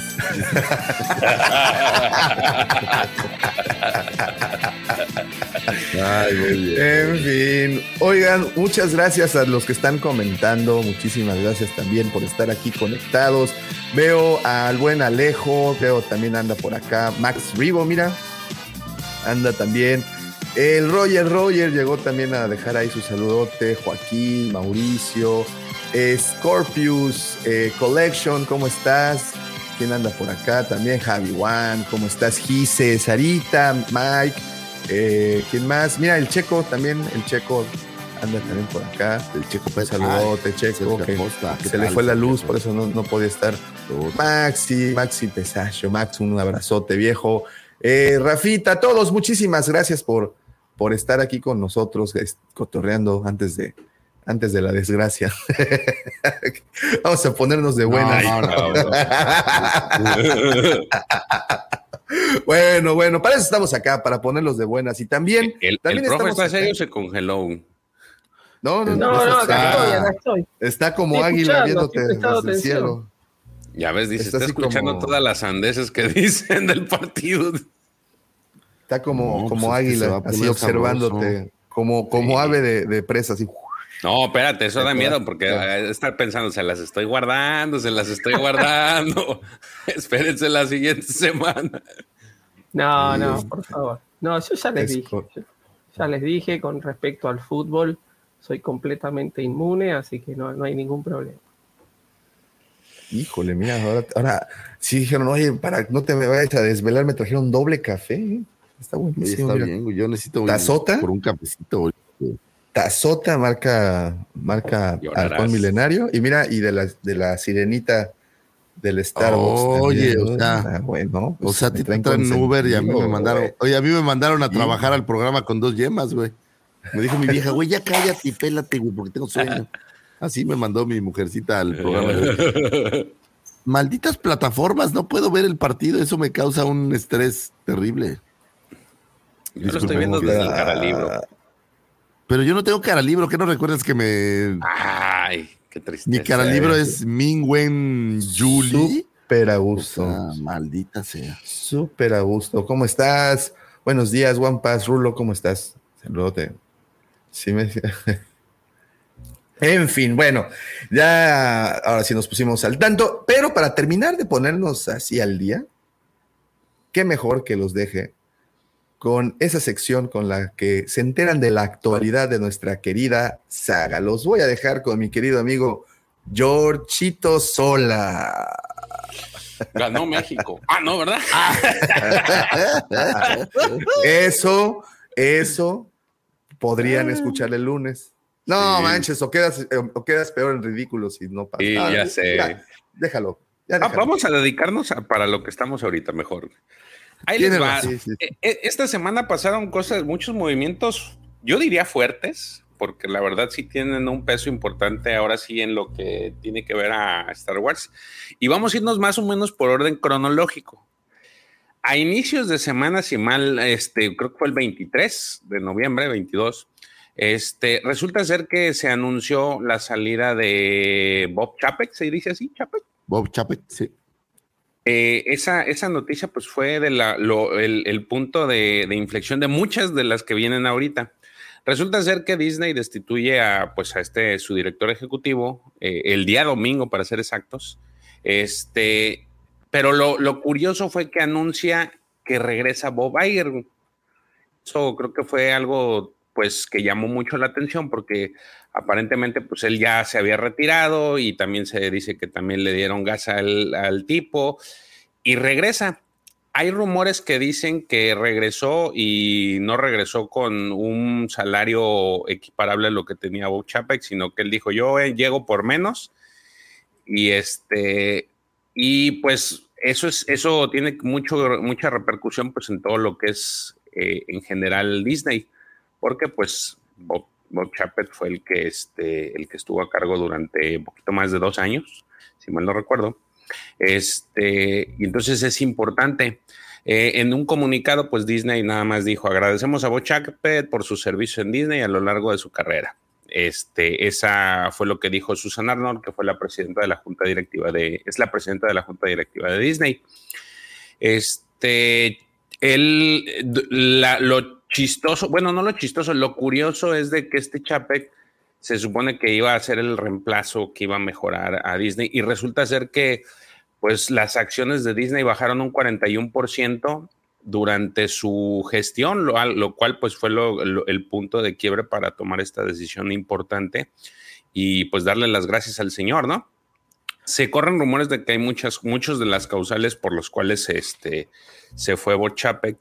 Entre las cuales fue, pues, una fue el manejo que, que, le dio la pandemia este, en su gestión eh, y que dentro de las que apoyó mucho la, plataforma digital, que si bien tuvo un repunte, sí tuvo algunas malas decisiones, como el tema de, sacar estas exclusivas en Disney con costo y luego liberar, dejar de liberar películas en, sobre todo lo más importante creo, dejar de liberar películas en cine y ponerlas gratis en este en Disney Plus. También, si recordarán, tuvo este conflicto con Scarlett Johansson por el tema de Black Widow y de ahí se este, pues otros tuvieron que levantaron la voz a raíz de eso, como este Dwayne Johnson. Entonces, eh, otro de los detalles fue que durante los temas estos que hubo en Miami de, de los movimientos LGTB, también él tuvo una postura este, limitada, no abordó nada. Entonces se rumoran muchos de, estos como que fueron parte importante del por cual este, pues Bob que fue relegado del mando y regresó Bob Iger. Recordemos que pues él, Bob Iger pues, fue de los que hizo un repunte económico en Disney. Entonces es un movimiento pues muy, digamos que a nivel dirección a nivel administrativo, pues tiene un peso muy importante. No sé, eh, Lucifagor, tú ahora sí que estás más metido en esto, ¿cómo ves este... Pues para, para el universo de Star Wars es una gran noticia, güey, porque eh, Bob Iger es el ejecutivo que compró Star Wars, el ejecutivo que compró Marvel, que compró la Fox. O sea, el crecimiento fue quien llevó. A él no lo querían tanto porque eh, se fijó mucho el tema de China, él fue quien, quien abrió el parque en China y fue todo un, debate al respecto, pero el crecimiento exponencial en lo que a franquicia se refiere, lo trajo él, ¿no? Él trajo Pixar también. Entonces, la realidad es que él es un, visionario en lo que se ha referido a, crecer la franquicia y hacer esta versión exponencial. Si tenemos un MCU como lo tenemos hoy día, pues es gracias a este hombre. Si tenemos una saga de películas de Star Wars y series, pues fue, fue gracias a él. Él fue quien empujó fuerte también la plataforma digital. O sea, la realidad es que eh, en la gestión de Bob Iger, Disney tuvo un crecimiento en contenidos brutal y para efectos de Star Wars, sin Bob Iger, pues estaríamos esperando una entrega del señor Lucas todavía, ¿no? Y olvídate de todo lo demás, ni series, ni nada, estaríamos en ese periodo de 10 años donde Lucas hace tres, no, son 20 años, creo, hace tres películas y se acabó, pues eso, eso estaría sucediendo ahorita y no tendríamos estos parques como Galaxy Edge, o sea, el crecimiento de Star Wars y de todas las franquicias que él adquirió dentro de eh, su gestión fue maravilloso. Entonces, creo que ahí el tema con Bob Chipek también tuvo que ver por allá. Había muchas quejas con estos como 28 mil despidos que se dieron eh, post pandemia y el tema L estuvo muy, muy sonado. Había esta ley. Perdón que te interrumpa. A Bob Chipek, le tocó la pandemia. Él fue el que se puso. Le tocó arreglar el tema de la pospandemia, pues, o sea, le tocó. Pero, pero, pero él estaba como presidente cuando empezó, cuando cerraron los parques. Su gestión fue de dos años. Así es. Son 2020 fue una gestión curiosa porque ya solito, solito de a de veras, honestamente tuvo como 11 meses o como año, pon tu año y medio. O sea, ya solito, porque Bob Iger no se había, está, hoy está como el que me voy, me voy, me voy y no me ha acabado de ir. Estaba todavía por ahí rondando. Todavía tenía cordón umbilical, ¿no? Así es, pero las peores eh, quejas y demás. Yo no tenía muy claro esto, ni sé cómo se mide, pero también hablan de que Disney Plus tiene pérdidas hablan de que no ha, no ha sido, no sé cuánto cuesta hacer una plataforma así. Digo, obviamente hacer los contenidos debe ser lo más caro, eh, pero que también ha tenido pérdidas. Y te digo, el tema, el tema mm, de género aparentemente fue todo una revolución. Digo, obviamente, pues todos hemos oído hablar del beso de Buzz Lightyear o este tipo de cosas. Y había esta ley en Miami que querían pasar en donde al final no sé si pasó o no pasó, le llamaban a la ley, está muy, me, llamó mucho la atención el, caso. Eh, la ley se llama Don't Say Gay y esta ley hablaba de que en las escuelas no podían enseñar, eh, pues digamos que hay diferentes orientaciones sexuales, voy a decir. Eh, hasta ciertas edades podían hablar del tema, lo cual pues parece pues un poco discriminatorio, ¿no? Bueno, no era un poco, un muy. Y este, ah, mira, ahí está, Sarita vi, gracias. Y bueno, pues se armó todo un, tema porque Bob Chipek eh, aparentemente apoyó un poco la ley y bueno, por el otro lado, pues teníamos estos detractores de lo que pasó con Buzz Lightyear, que me parece, si tú ves la película, es intrascendente, pero a veces al, al público creo que le gusta hacer eh, pues leña de todo lo que sucede. Pero bueno, pues todos estos factores le pegaron, aunque yo creo 100% que el, tema por el cual se va es porque las acciones de Disney pues han sido golpeadas. Y algo curioso, ¿no? Digo, me queda claro que la pandemia está de por medio, pero él no ha tenido este crecimiento que había tenido la franquicia eh, con Disney como empresa, como lo hiciera Bob Iger desde que agarraron las riendas, ¿no? Entonces creo que ahí ellos no veían que había una, no había una visión como de futuro. Y creo que eh, también se les acabó oye, el, el, material de el Investors Days, ¿no? Que digo, la neta, pues todo ese material ya venía con Bob Iger, entonces ya no, ya no tienen como, como qué hacer.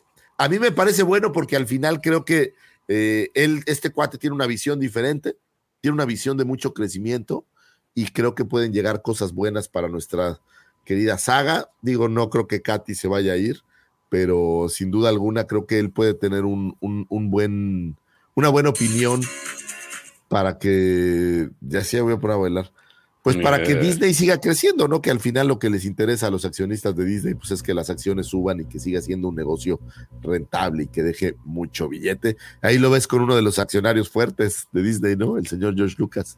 Sí. Entonces. Con el papá. sí, dicen que, las, las, acciones perdieron 41%, que es una, o sea, es, si es un pinche número fuerte. No, bueno, güey, o sea, si imagínate que tienes mil millones y ahora valen 600 millones. Sí, sí. O sea, perdiste 400 eh, millones. Eh, ve el caso de Lucas. Si la memoria no me falla, creo que Lucas tiene. Él tenía, creo que eran 7 millones en acciones de Disney. Quita el 40%, la fortuna de Lucas bajó considerablemente. Entonces, eh, pues yo sí estaría molesto si fuera parte del, de la mesa directiva. A mí me parece un chismesazo y un mega cambio. Y quién sabe, a lo mejor vendrán más cambios. A lo mejor finalmente le van a dar a Kevin Feige y Lucasfilm. A ver, y preguntas ahorita que no ¿en qué creen que afecte esto a nuestra saga? Ya así siendo más más enfocado? Yo creo que vamos a tener más contenidos. Yo creo que vamos a seguir avanzando con eso. Eh, y yo creo que pueden traer jugadores nuevos. Esa es mi impresión, ¿eh? A la saga para hacer cosas, cosas nuevas. Yo creo que esto nos puede traer más contenidos. Porque, ojo, ¿eh? Bob Iger se chuta las películas, él ve los screenings. No sé si se acuerdan cuando estaban por sacar The Force Awakens o, digo, las tres pues él siempre estaba comentando, ¿no? Oye, venimos saliendo del screening y esto daba como detalles, o sea, es un cuate muy activo. Y entonces sí está metido, más involucrado. Eh, está muy, muy, muy involucrado y, es un, si tienen la oportunidad, lean, lean su libro, se llama, me parece que The, The Road of a Lifetime o algo así. Y la verdad que está bien, bien, bien bueno el libro. El cuate es un. Se llama Soy tu tío Bob. Sí, el cuate tiene todo mi respeto, la verdad es un, es un chingonazo. Te habla de esas negociaciones con Steve Jobs para comprar Pixar y de las razones por las cuales terminan vendiéndoselo. Te hablan de las negociaciones un poco con George Lucas, eh, del tema de Marvel. O sea, la verdad es que está, está muy chido. Te habla de, de temas complicados al abrir el parque en Disney, en Disney Shanghai. O sea, la verdad que yo les recomiendo, si les gusta leer, es chido, como dice mi querido eh, George siempre con mucha razón y creo que es un buen libro eh, para entender un poco al, al, mundo de Disney, que es, pues es todo un, todo un mundo, ¿no? ¿Saben qué también oí? Que este Bob Chipek creó, por ejemplo, en Disney, cuando vas a los parques, hay una cosa que le llaman Genie, que tienes como tres veces la opción de estar más adelante en la fila, por decirlo así, de, del, del juego y antes era gratuito y Bob Chipek quiso que costara, o sea, hizo cambios ahí medio eh, controversiales que a la gente pues no, no le gustaron. Entonces, ¿Qué de esto que menciona Gabref? Eh, Bob Iger metió mucha mano en el episodio 9 por consecuencia de los estudios, de los estudios de marketing que decía que la gente no se emocionaba con esa peli. Lo que comentabas, ¿no? Que se metía a los screenings, sí. no, él, él- él se metía, él estaba involucrado en, en todo esto que sucedía y creo que esa parte está, está buena. No, no- digo, no, no tenía esa sensación yo de Bob Chipek. Creo que no estuvo suficiente tiempo como para poderlo entender. No le tocó tener en sus manos una película de Star Wars. Eh, pero no, no siento que estaba así involucrado con Marvel o con alguna otra de las, de las sagas, ¿no? Entonces, A ver, y, ¿quién pre- sabe? y- y- y pregunta, eh, ¿qué creen que con el regreso de Bob Iger se enfoque, bueno, continuemos con e- esto, recibiendo material para televisión o, o creen que ya él No, sea yo esa... creo que sí va, sí va a tener ese empujoncito. en, en cine, porque Viene uno de los errores cine. que le achacan es ese a, a Bo Chipek, que dejó más de lado el tema del cine que, que, las, que las películas. Entonces, yo creo que él, me supongo que sabe, sabe cuáles son los errores del otro, porque su- supuestamente él, él estaba entrenando a, a Bob Chipek como su sucesor, pero al final no acabaron en, en buenos términos, o sea, como que no quedaron muy bien de compas. Entonces yo me supongo que al su regreso, este, pues va a hacer unas cosas. De hecho, ya hizo una, este, que despidió a uno de los ejecutivos fuertes de, de, de Disney, no, no recuerdo el nombre, no, no lo apunté para la nota, este, para no extendernos mucho, pero es, es al, luego, luego el movimiento que hizo fue despedir a uno de estos ejecutivos, de estos peces grandes, y la intención es reestructurar eh, fuerte la, ahora sí que todo Disney. Lo que te puedo garantizar es que vamos a tener noticias pronto del cine. Eh, y ¿sabes qué, qué diferencia encuentro yo? Que ya se van a tomar decisiones. Siento que con Bob Chipek no se decidió y tenemos tanta gente que sí, que no. Y así sea con Ryan Johnson, creo que ya vamos a empezar a escuchar cosas más sólidas, eh, cosas más específicas de qué es lo que viene para, para pues, no solo Star Wars, eh, para las franquicias, para la Fox, para todas estas eh, pues bebés que ellos, que ellos trajeron, ¿no? Entonces, creo que son buenas noticias en resumen. Y Regresar eso, con y, eso, y eso que tú dices va de la mano con el siguiente comentario o la siguiente noticia. Y es que eh, se- creo que fue un día antes de esto, o un par de días antes, resulta ser que Jeff Snyder, este insider ya reconocido de, pues, del espectáculo, reveló o dio comentarios de que ya Lucasfilm tenía un nuevo calendario de estrenos, eh, que, que todavía no era oficial, pero que este, pues él sí, él es uno de los, pues, de los que normalmente dice algo y es, y es, es, es casi un hecho. Y en comentario eh, literal dijo, creo que hay muchas cosas que se avecinan desde Lucasfilm y podemos estar entusiasmados, pero específicamente del lado de Star Wars pienso que fue una decisión consciente pasar a la televisión por un tiempo y contar con algunas historias diferentes.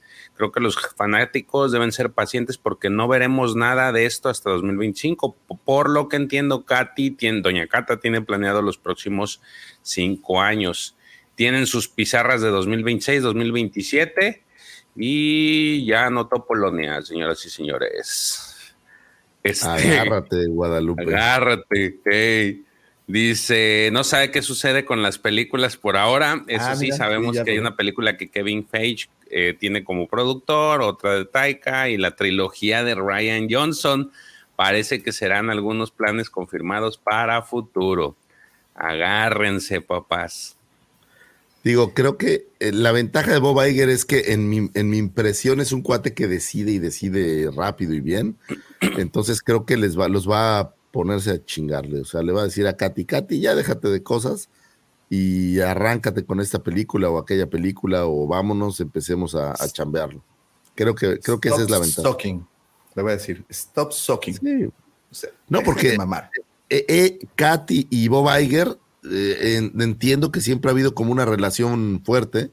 Pues digo, él prácticamente cuando compran Lucas, pues la deja a cargo, aunque ya este, ella ya había empezado a trabajar con, con Lucas, pero él, él pues le da toda la confianza, ¿no? Entonces, al final creo que es de su gente, eh, de la gente en la que confía, pues, y lo que van a hacer, eso sí, es, pues, es ponerse a chambear. Creo que viene más cine y eso es maravilloso, ¿no? Sí, este. Entonces, eh, pues aparentemente es ese plan. Y de ahí, digo, nos vamos a ir a la, siguiente nota, que te digo que fue como una, una bola de Mira nieve. qué chula. Hermosa, señora.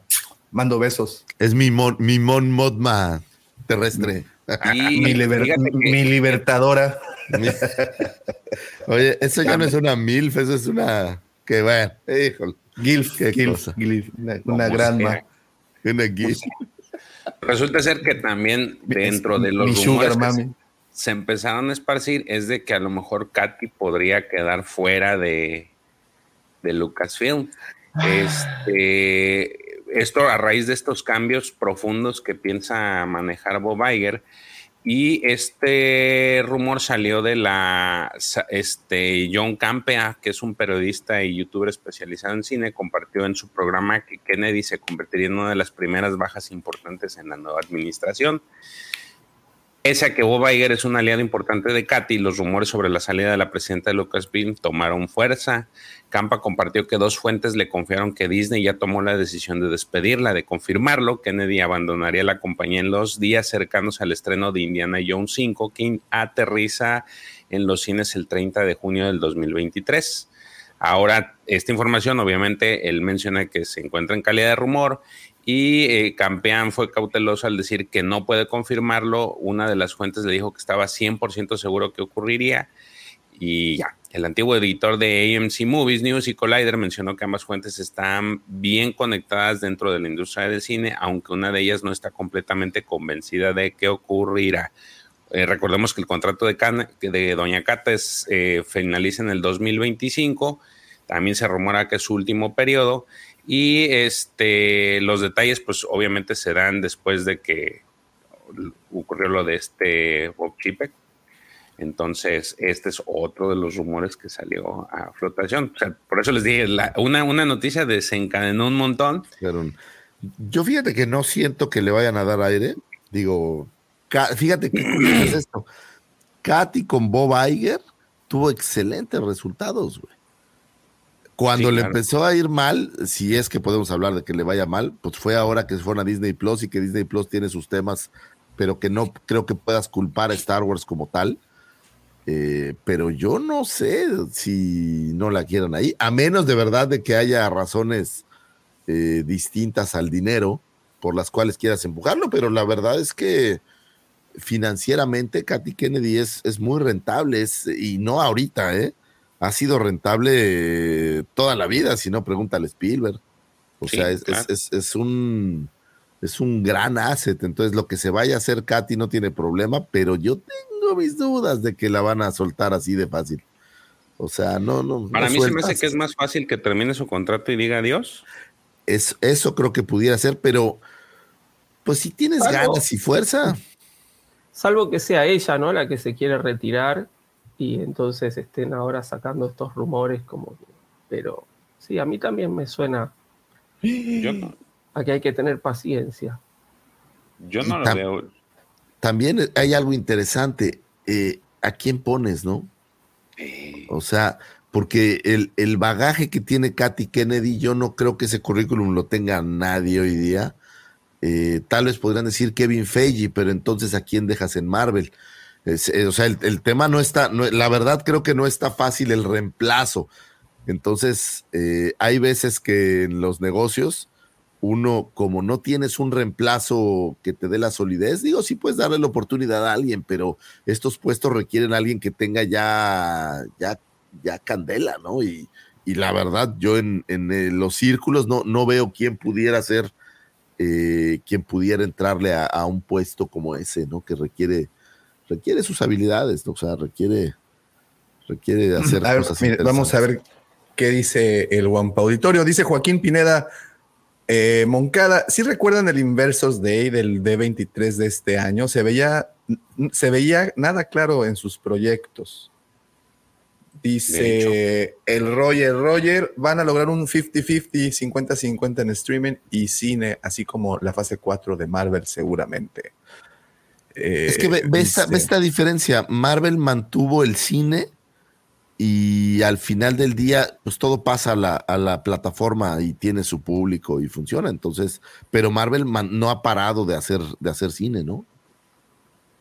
Dice, ahora checa mi apreciación con que Bob Chapek no tomaba acciones claras, dice Joaquín. Totalmente de acuerdo. Eh, dice Sarita, mucha gente la odia solo por las secuelas. Eh, yo, yo sé, Sarita, pero ah, las secuelas generaron más dinero que todo lo demás que hizo en antes en cine. Entonces, y sigue generando. y sigue Y generando, le pararon el penal a Arabia Saudita. ¿En serio? Es que estoy viendo el partido. ¿En qué lo estás viendo, maldito? Eh, el profe pasó aquí una liga. ¿Ah, sí? Ay, Sí. yo que no, que no me fijo. Una disculpa, muchachos. Perdón, es que le pararon el penal a los árabes. Perdón, pero es, es momento de mundial, o sea, esto no, no, no se puede. Oye, ¿cuál es el resultado que necesitamos de este partido? No, pues ya con ese ganar a, ganar a fuerzas, los dos, Argentina y Argentina y este. No, y pero México. sabes, yo creo que el mejor resultado en a mí me parece que es que ganara El público. eh, el público conocedor. No, que, que ganara Polonia, porque así tendrían tres, tres, eh, los dos, si no se iría a cuatro. Cardíaco a sería que empataran. Entonces sería, Híjole. sí, empatado se complica todavía mucho más, estoy, estoy de acuerdo con eso. Entonces, pero bueno, pues Bueno, sigamos entonces, pues señores. nuestra señora Kennedy es como la reina Isabel, ¿no? Sí. Es eterna. Es eterna. Pues, Es- esperemos que, digo, yo la verdad es lo que les manejaba en un video. La gente no la quiere, pero pues no entiendo razones por qué. O sea, simplemente el- todos se cuelgan del tema de las secuelas, como dicen, pero realmente los resultados la avalan.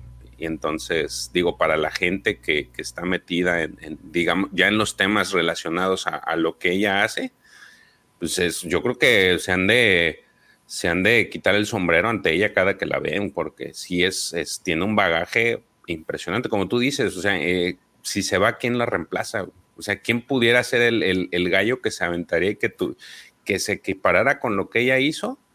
La verdad, yo no lo veo. Yo decía a lo mejor el, el de Netflix, pero pues Netflix no va a abandonar su changarro porque está toda madre. Este Red Hastings se llama, creo, ¿no?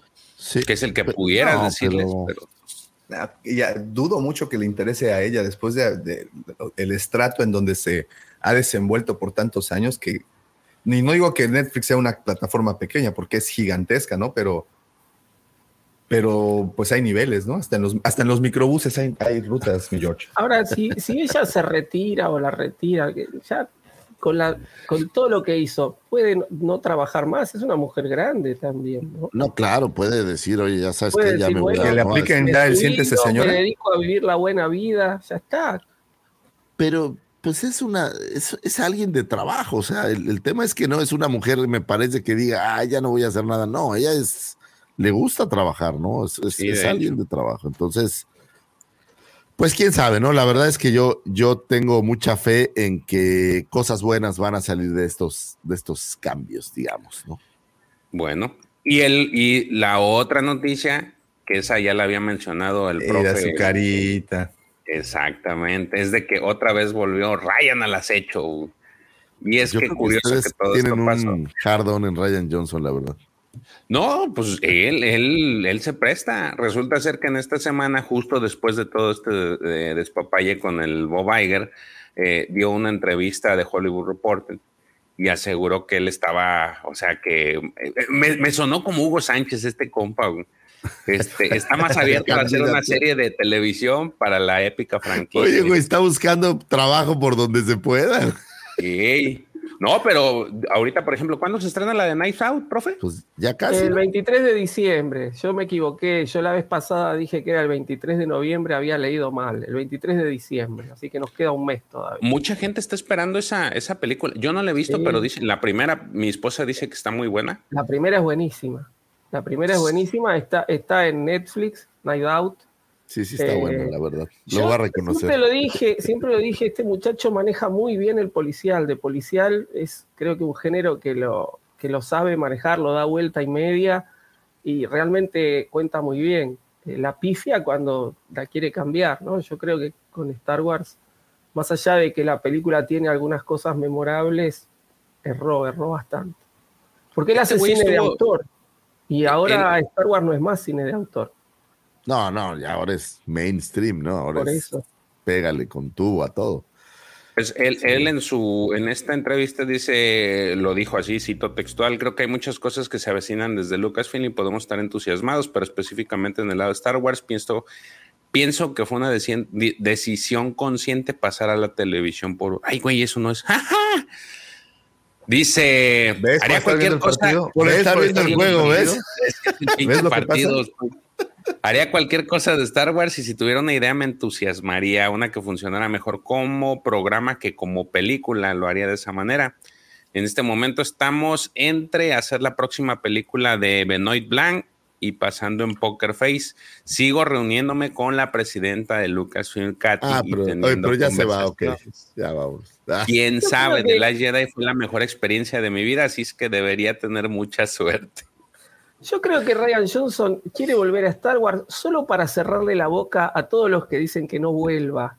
No porque creo que tenga sí. muchas ganas Yo- de hacer algo de Star Wars. Creo que tiene razón, profesor, en que lo que quiere nada más es regresar a callar a todos y decirles, miren cómo sí puede hacer algo Star Claro. Warsiano. ¿Ven cómo lo pude Es, hacer? es como el, es como el, el Arabia Saudita. Es de- que de- de este Star tema Wars. lo hemos hablado mucho, pero yo sí creo que si hubieran separado, o sea, si él hubiera hecho su material desde un inicio, tal vez creo que no hubiera sido tan criticado. El problema es que es, es como de un universo alterno lo que sucede en, en- en el episodio 8. Ese es el problema, que, que no, no pareciera ser parte de lo mismo. De Y ese creo mismo. que es el, el- el tema. Si él hubiera estado solo en su trilogía, a lo mejor creo que no hubiera sido tan criticado o no hubiera sido tan, tan odiado por algunos que conozco. Oye, que conozco así como uno, así, ¿no? algunos que me conocen, algunos que me conozco. bien, ¿no? Pero, pero bueno, pues vamos a ver. Ahora, eh, estoy de acuerdo con el profesor Knives Out. Está buena, sí está, sí está, sí está palomera. A lo mejor si hiciera algo así de, de policial, pues puede ser, ¿no? Este güey fue el que hizo el de Breaking Bad, ¿no? Sí. El de Osamandis y el de The Fly. Sí, es, es- digo, son buenas, pero como dice el profe, a lo mejor se, se equivocó de, se equivocó de género y eso fue- le restó. Y, y también digo, recordando las palabras del profesor, el, el problema es que le dieron la segunda.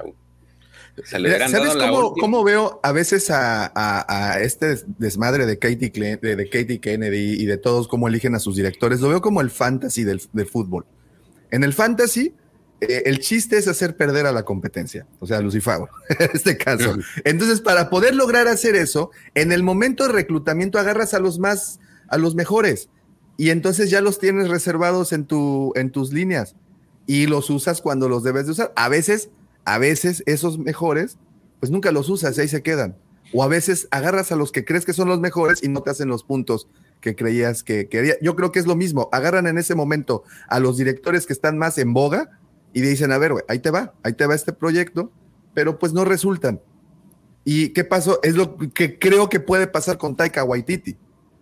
Eh, Está bien, el, el- el tipo tiene un- un- una manera de hacer cine, tiene un humor muy especial, a muchos nos encanta, pero ¿y si no funciona para Star Wars por tratarse de eso mismo? Porque creo que cuando anuncian el- eh, lo de Taika Waititi, en ese momento él estaba en los cuernos de la luna con Jojo Rabbit y con todo lo que ha hecho, ¿no? Yo creo que puede ir por ahí, las- por ahí el asunto. Y porque quieren Pero- demostrar el poder económico que tiene Disney, o no, no que quieren demostrar, sino más bien, tienen un poder económico lo suficientemente loable para poder hacer este tipo de contrataciones.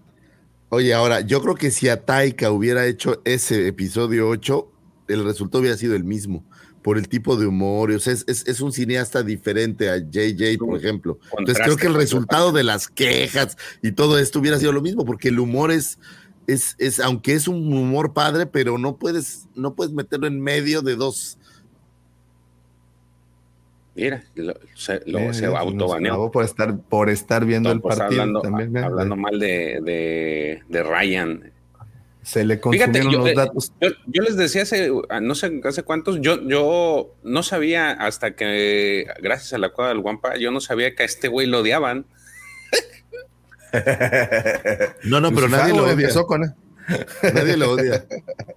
No, lo odiaba Nelly en el episodio 8. A mí me pareció interesante la propuesta, nada más que sí, uh, hay cosas que, digo yo, a lo mejor yo porque les digo, yo no, yo nomás busco entretenerme en, en la película.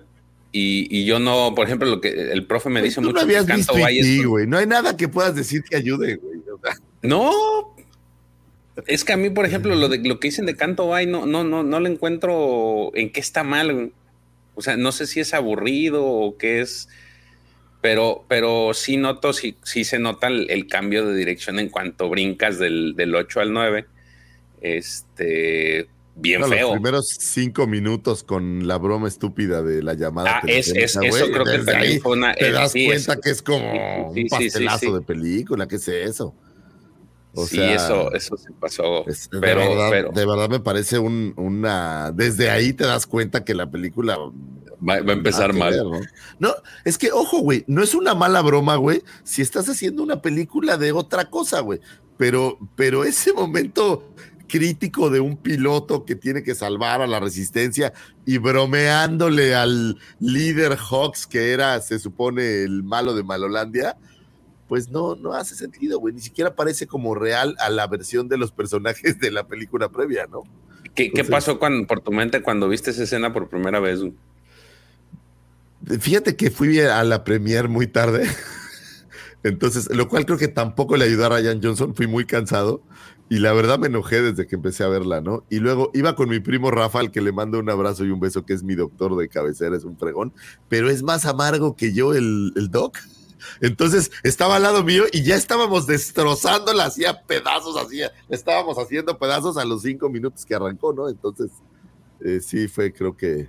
La verdad a mí no me gustó, me, molestó. De hecho, me cayó gordo el, el, el- el arranque y de ahí en adelante, pues, pues son esta conjunción de cosas que, ojo, si las vieras en un standalone, a lo mejor no estaría tan mal. El problema es, pues, que, que, que se ve como, o sea, hace ver como- Profe, a ver, yo, yo- yo- yo tengo una, una pregunta para el profe, fíjate, ahorita así como que uniendo cabos. Profe, ¿y qué hubiera pasado si Ryan Johnson dirige la película de Solo? Ay, güey. No, a ver, eh, podría haber sido interesante, podría haber sido interesante. Si se la dan de entrada y hace él todo el proyecto, estamos hablando de una película que es un spin-off, no es algo por ahí tan importante como, como una película de- dentro de lo que es la saga, y podría haber resultado interesante. Yo creo que él ahí, porque además solo está más trabajada como, como una especie de pseudo policial y western, este, y tenía cosas más para, para hacer. Eh, habría que ver, hubiéramos tenido una cosa completamente distinta.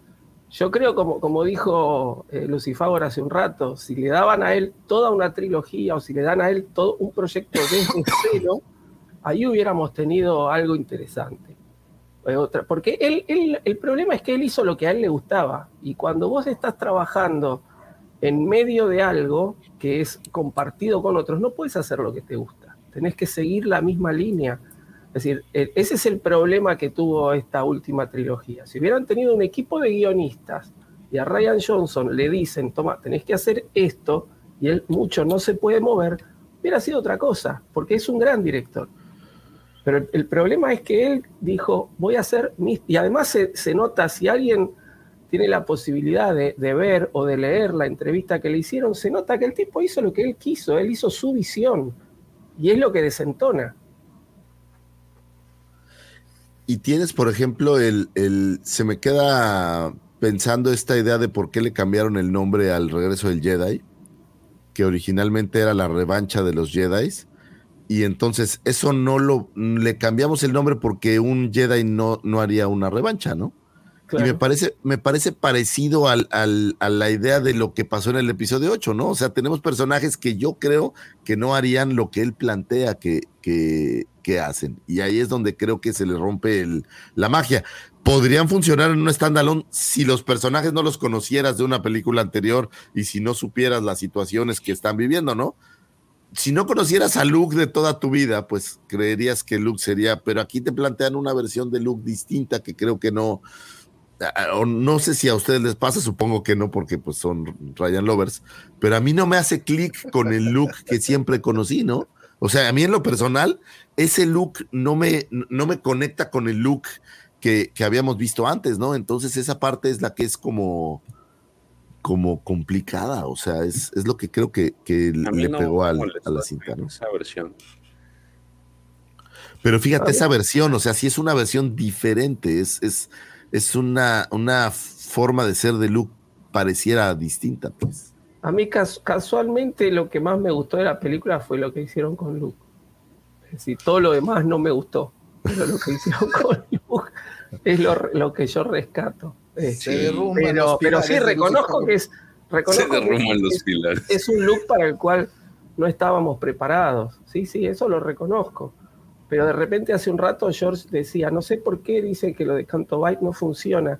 No funciona porque él no sabe qué hacer con Finn, no sabe qué hacer con Rose, y los manda ahí a buscar algo que no encuentran, porque después, es decir, los mandan a buscar un hacker súper este, especialista de, Super de hackear, este, de hackear naves imperiales y se van con un cualquiera que lo conocen ahí, que no saben ni quién es, que les dice que lo puede hacer y que los termina traicionando. Es decir, es una serie de incongruencias, una serie de inverosimilitudes gigantescas, Canto Byte. ¿no? Entonces, este, por eso no funciona, porque él nunca supo qué hacer con Finn y con Rose. Gracias, profe. Ya, ahora sí ya entiendo por qué les gusta. Oiga, y, y, y- y aparte, él trajo a Rose, ¿no? o sea, para colmo. A la Entonces, pero bueno. de fin. Pero, Pero es bueno, que pues, oja- ojalá Pasa lo mismo. ¿no? Pasa lo mismo que dice el profe, o sea, que no supo qué hacer, o sea, trajo un personaje que no supo qué hacer con él. O sea, inventó un personaje y tampoco supo Ah, qué hacer con él. hacer una, una historia de amor medio forzada, con Rose medio acosando a Finn y que después quedó todo desestimado en la otra película. Se- Mucho se- mejor personaje Paige, me parece, que, que la misma Rose. O sea. Pero bueno, pues eh, mira, ahora sí que como la canción, lo que pasó, pasó, así como Daumático ayer bailando cumbias. Y este, lo que sí creo es que vamos a tener noticias pronto del cine con Star Wars. eh, noticias más sólidas, que es lo que a mí me, me llamaría la atención. Ver, hemos oído un chorro de veces que la trilogía de este, que no sé qué, pero pues ya tener algo mucho más sólido sería padrísimo y creo que, que va a suceder pronto, ¿eh? A mí me parece que también, ¿eh? que, que, que ahora que llegó este señor Iger, sí le va a dar- ya, ya ahora sí, Creo ok, que- ya se acabó, está chido las series, pero vamos a empezar a, a bombardear el cine, ¿no? Que es lo que hace falta, que, y es la fórmula que de alguna forma le ha servido a, a Marvel, ¿no? Que no ha de, como tú dices, no ha dejado de sacar No películas, y ha dejado, No ha tenido serie. Podrá o no ser criticable la calidad de las series, pero al final de cuenta, este, eh, yo siento que las series son un soporte, o lo han visto como un soporte de las películas. La base es las películas y de ahí es el soporte. No lo pudiste decir mejor, güey. Las series para Marvel son básicamente enlaces, soportes para, para mantener esta continuidad de su gran universo. Pero la fuente fuerte, pues son las películas, ¿no? Digo, no sé cómo le fue a Wakanda Forever 2, pero Fíjate que no lo he visto yo.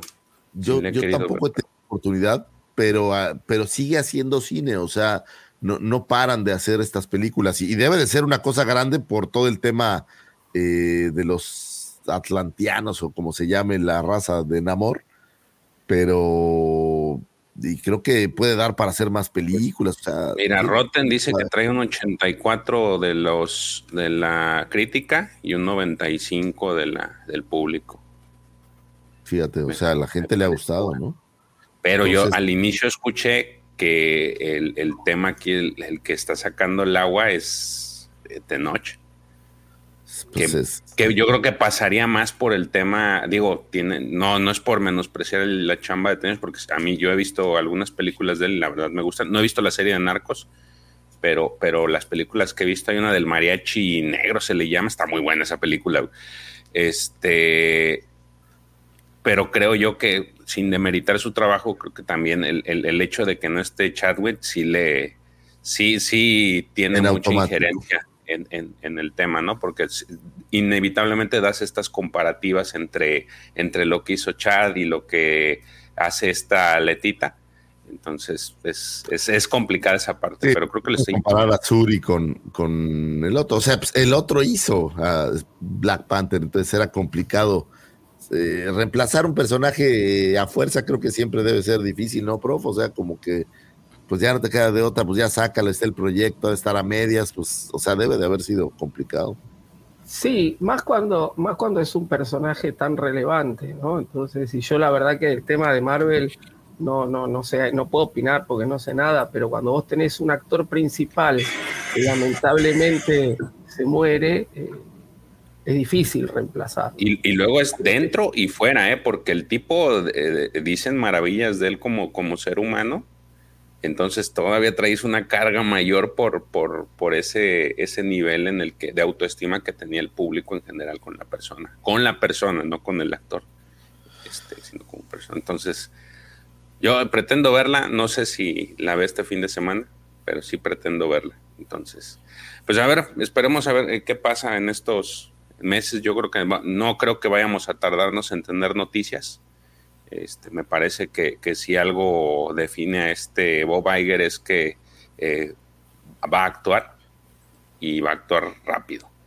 Entonces, listo, Davo. Ahí están todas las noticias. Espero que les haya gustado. Excelente, George.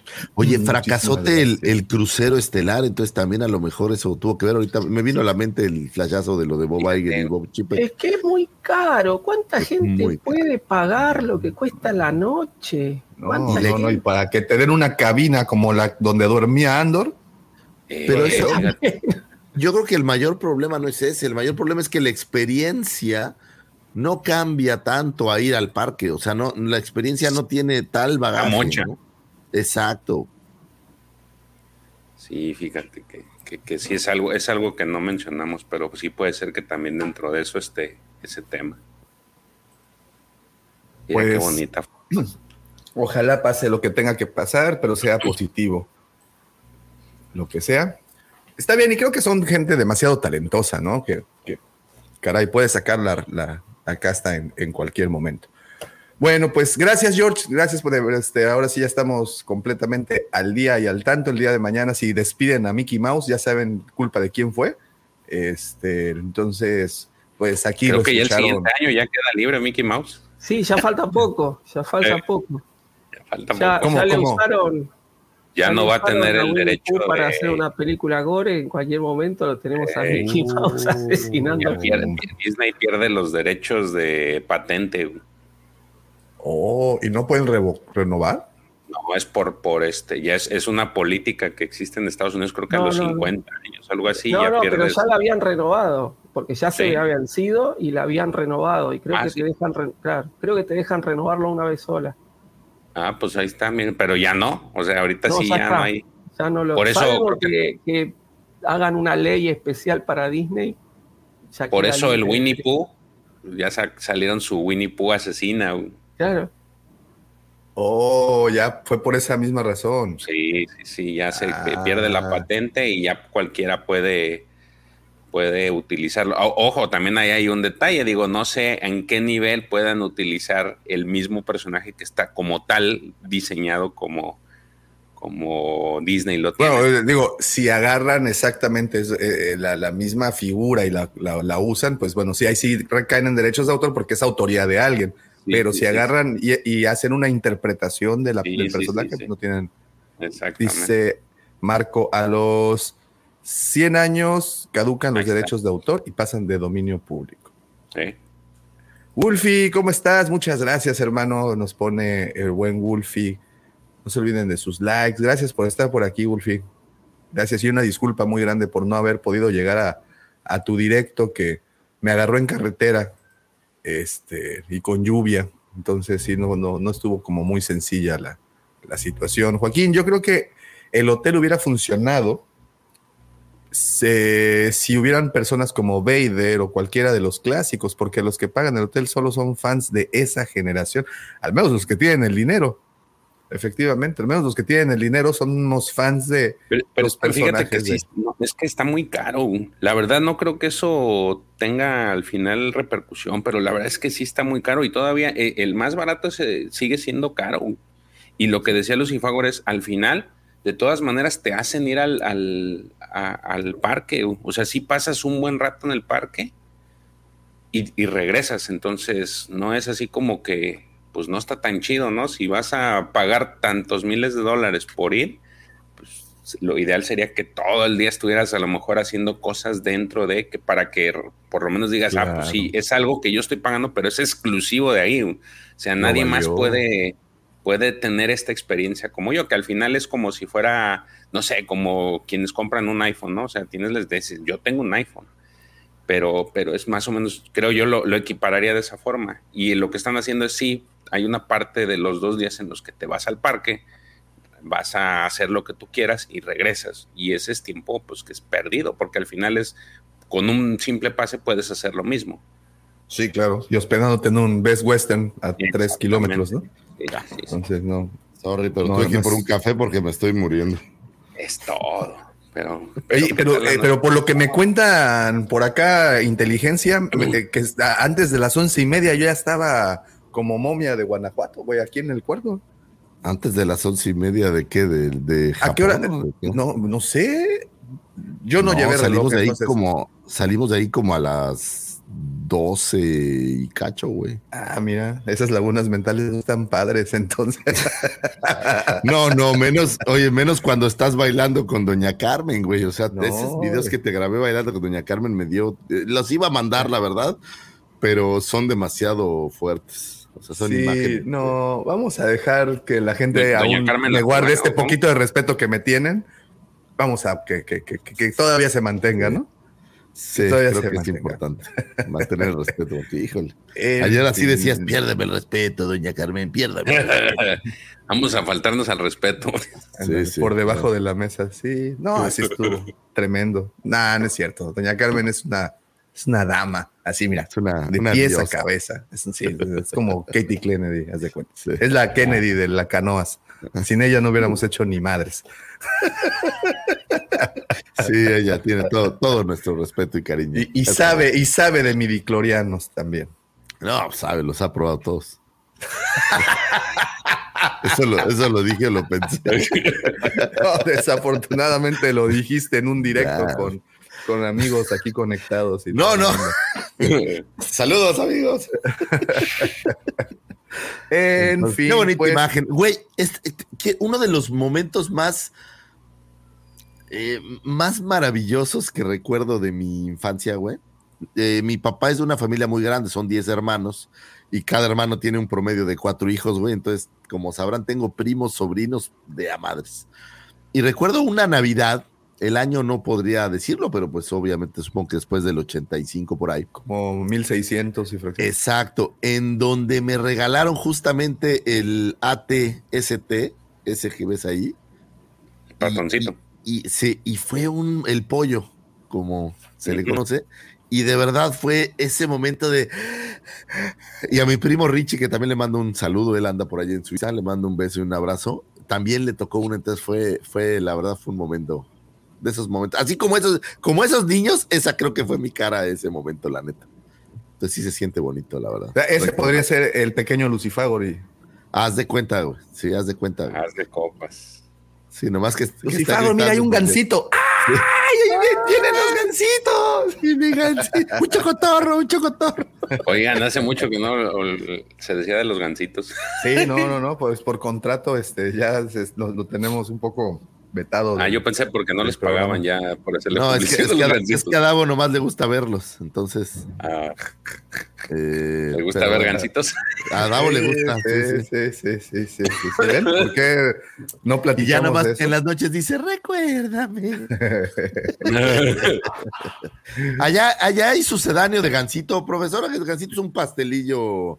eh, Relleno de. Unos- budincitos mermelada. hay, no, no, no sé, no, no, no tienen así un nombre tan característico, ¿no? Porque hay otros, otras golosinas que por ahí sí, este, que son este, uno dice el nombre y enseguida se acuerda, pero sí te venden, son como unos budincitos, pero, pero no, no, es decir, ni me acuerdo la marca porque no son tan relevantes como, No, aquel gancito, Gansito es, es- es una institución, el gancito. Digo, ahora en México pasaron una ley para que, en teoría, para que no seamos gordos, digo, no sé, de- o sea, no entiendo, pero tuvieron que quitar todos los personajes sí, que fueran como muy llamativos, las, los personajes eh, infantiles. Exacto, en la cosas. comida o en este tipo de productos. Sí, Entonces el gancito pues desapareció del gancito, ¿no? Fue una cosa triste. Y ya. Sí, acá, ya también, de hecho, este, una conocida marca de cereales que tiene un tigre en la caja, acá se empezaron a hacer memes de, de la gente llorando porque se sacaba el tigre. ¿no? Se fue el tigre Toño, así igualito. Sí, Pancho. Pantera o aquí. Digo, hay muchos, hay muchos de esos personajes que, que se quedaron en el anecdotario. No sé de qué íbamos a hablar, Davomático desapareció, pero lo que sí les puedo decir es que en pantalla, si nos están escuchando, tenemos una bonita imagen y de lo que hablaba con el ATST, de un par de niños, asumo que tiene que ver con algún comercial, en donde tienen el ATAT y el ATST. eh, por ahí veo la, el Speeder, el del regreso del Jedi y personajes del regreso del Jedi. Bueno, hay un Sucus ahí, ¿no? De hecho, algunos gamorreanos, veo por ahí a un... eh, ¿Qué más hay? Dengar, ¿no hay ahí un Es Dengar, sí, un. Yoda por ahí atrás. Eh, y bueno, pues están jugando. Y qué mejor que jugar a Star Wars con juguetes de Star Wars, ¿no? Y, mira, y pongo justamente esta imagen porque creo que hablar de colección, hablar del coleccionismo enfocado a Star y miren que ese es nuestro mero mole y este tema nos encanta platicar cada vez que haya oportunidad de esto. Yo creo que el impacto, más que como juguete, como un simple juguete, el impacto que tuvo de ahí para adelante. O sea, fue un parteaguas, sí hubo una historia antes y una historia después de las mercancías que acompañaban a las películas y cómo se comercializaba todo esto. Y creo que Star Wars en particular tiene una historia muy, muy aparte y muy bonita también para contar respecto a esto, ¿no? Sin duda alguna, el merchandising fue. Yo creo que, digo, no sé si el 50% de, de- de la popularidad, pero sí creo que tiene un gran porcentaje que ver la popularidad de Star Wars con el merchandising que hubo detrás. O sea, la realidad es que todos tenemos algo de Star Wars en nuestra casa. Bueno, en mi casa, pues olvídate, ¿no? Pero, pero eh, normalmente tú, tú, fíjate, y todos, alguien tiene algo de Star Wars. Es raro quien no tiene algo, quien no tiene, eh, déjate una figura, ¿no? Pero la playera o una taza, o sea, hay, hay todo lo que te imagines. A veces ni saben que tiene que ver con Star Wars, pero la gente compra estas cosas. Entonces, creo que el merchandising fue. Yo, yo sí creo que fue un 50% de la fuerza que obtuvo posterior a que, a que saliera New Hope y para No. todo lo que siguió, ¿no? Y, y- y sumándole a eso, pues el merchandising fue el responsable de poder financiar las siguientes dos películas de Lucas, ¿no? O sea, yo creo que, no sé, fíjate, esto no sé si fue, si es un genio o tiene mucha suerte, o fue una combinación de los dos, porque como muchos ya conocen la historia de cómo de la realización del episodio 4 de A New Hope o en ese momento simplemente llamada la película de Star Wars. Lucas con tal de seducir, digamos, a la productora, le dijo, "Pues, sabes que mira, yo renuncio al sueldo como director. No sé exactamente cuánto era el monto por un sueldo de director, pero pues dijo, mejor renuncio. A cambio, eh, pido pues los derechos para poder comercializar con todo el tema de los productos de la película y, y algo más, ¿no? Pero creo que el éxito de todo esto fue eso, el querer quedarse con esos derechos para poder hacer esto que tenemos en pantalla, que es básicamente, eh, digo, efectivamente, hay muchas cosas, playeras, gorras, tazas, eh, vasos, alfombras, llámale como quieras, hay Star Wars, Lámparas. eh, todo, así, to- tostadoras de pan, o sea, hay de todo. Pero si nos enfocamos al tema de los juguetes o figuras de acción, creo que ahí el discurso es otro. Y es un discurso, les digo, muy bonito. Porque hoy, eh, noviembre 26 del 2022, Es que casi meten gol y yo así. No, es que aparte le hicieron falta en, la- en el área, güey. Sí, yo pensé que iba a pitar penal. Discúlpenos, profesor, pero. Espérate, luego la revisan. No, el profe también lo está viendo. No, no, no, no, no, la verdad no lo estoy viendo. La verdad no lo estoy viendo. Oye, así muy concentrado y todo. No, sí, que la chingada, que pero estás viendo el partido. O sea, estás, estás en automático, daumático. Esto, yo no sé cómo le hacen mis ojos, están así, güey, hazte cuenta. Uno para el gato y otro para el garabato. Mm. Ay, joder. No, es que sí, mira, es que sí era pena. Bueno, el punto de todo esto es que, que- ¿de qué estamos hablando? De Star Wars, ¿verdad? De las figuras de Star Wars, daumático. Este, No sí, reclamaron, perdón, si no, perdón, si lo hubieran perdón. revisado. Este, sí, caray. Bueno, ya, de regreso a, a- al Mundial, ¿no? ¿A dónde? De regreso a Qatar. Todos estamos así, dice Miguel. Sí, todos estamos con, una, con un ojo al programa y otro al partido. Bueno, eh, son 45, 45 años de historia en el coleccionismo. Ustedes pónganme enfrente una saga que tenga el mismo tiempo vigente. Que ojo, bueno, sí, sí, te, hubo una pausa de 10 años. Y estoy hablando del coleccionismo, estoy hablando de las figuras de acción como tal. Hubo una pausa de 10 años, o sí, más o menos, del, no- del 85 al 95, que pues no hubo nada, entre comillas, porque pues ahí tuvimos las Vendems, o sea, hay figurillas ahí que, que aparecieron, pero pues básicamente esas no cuentan, ¿no? Este, entonces fueron 10 años de no tener nada y de repente trácatelas, te traen Power of the Force, eh, la línea que, con la que renace el coleccionismo de Star Wars, con la Power of the Force 2, porque bueno, ya hubo una, una pre. Sí, es el cierre Entonces, de va- Thanos, ¿no? El pero como vamos, vámonos, vámonos despacito y por partes, y vamos a empezar con Kenner, con todo lo que hizo Kenner, 97 figuras, casi 60 vehículos, playsets. Bueno, creo que Kenner, eh, yo entiendo que para muchos la- las figuras hoy en día no son de sus favoritas, lo entiendo, pues sobre todo para las generaciones más recientes, no para los que les tocó vivirlo. Pero yo Pero creo era- que ese es el, el problema, no es que no, no sean de sus favoritos, sino que no son tan estilizadas. El otro día estaba haciendo un boxing de Boca Tan, la versión de la retro, y la neta, la nostalgia es un poder, es un poder muy cañón. O sea, la nostalgia te, te atrae.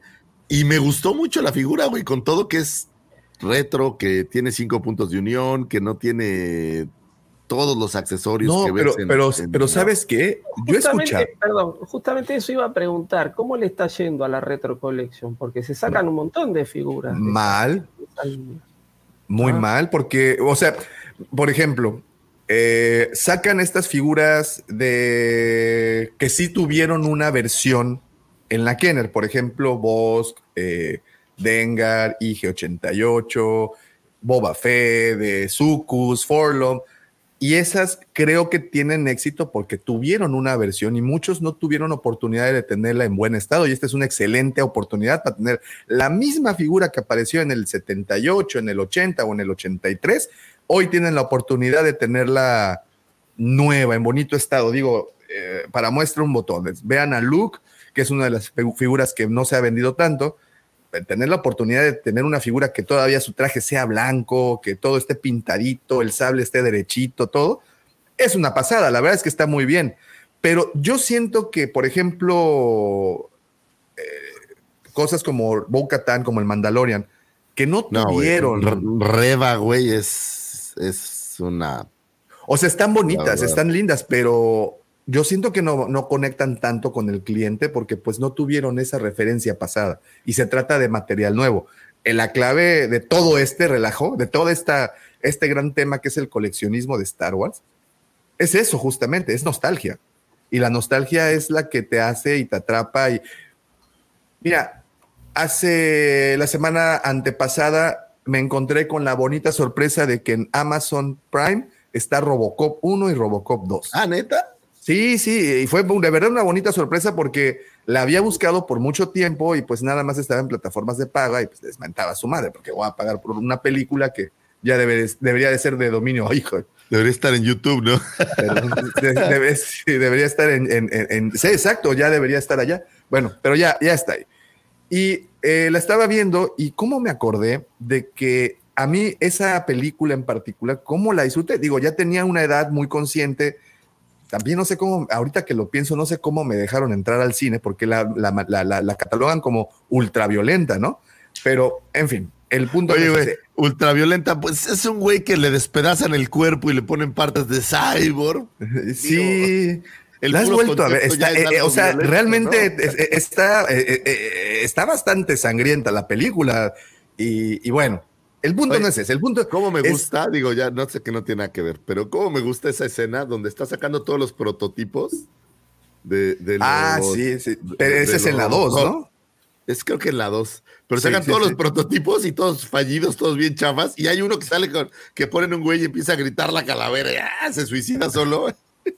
Es una, esa, y esa justamente fue la película dirigida por Irving Kirchner, ¿no? Que es, el, el director de, de El Imperio Contraataca. Bueno, pero la nostalgia, bueno, vino cuando vi la película, la recordé, tenía mucho tiempo de no verla, pero después me puse a buscar sus figuras de acción, porque tuvo una línea de figuras de acción justamente hecha por Kenner. Y eh, las figuras de acción, no sé, para los que no se acuerden, tenían este dispositivo en la espalda en donde tú le metías una tirita de chinampinas o de pólvora y le hacías como el gatillo de una pistola y sonaba pa, pa, pa, tronaba, tronaba, tronaba, tronaba, tronaba.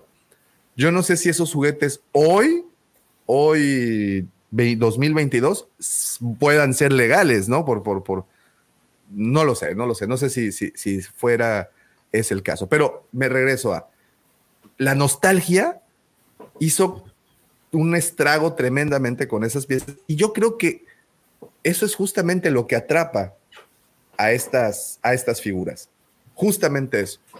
La nostalgia creo que es lo que nos hace voltear a ver y decir, están bonitas las Kenner, pero yo sí he escuchado a generaciones nuevas, sobre todo personas que empezaron con el coleccionismo, llámese con una Black Series eh, o Vintage Collection, que son las dos, eh, ¿cómo se dice? Eh, líneas activas o las líneas vigentes. Muchas personas que empezaron con el coleccionismo, con esas dos líneas, pues evidentemente ven a la Kenner como algo muy arcaico, algo muy, eh, ¿cómo es la palabra?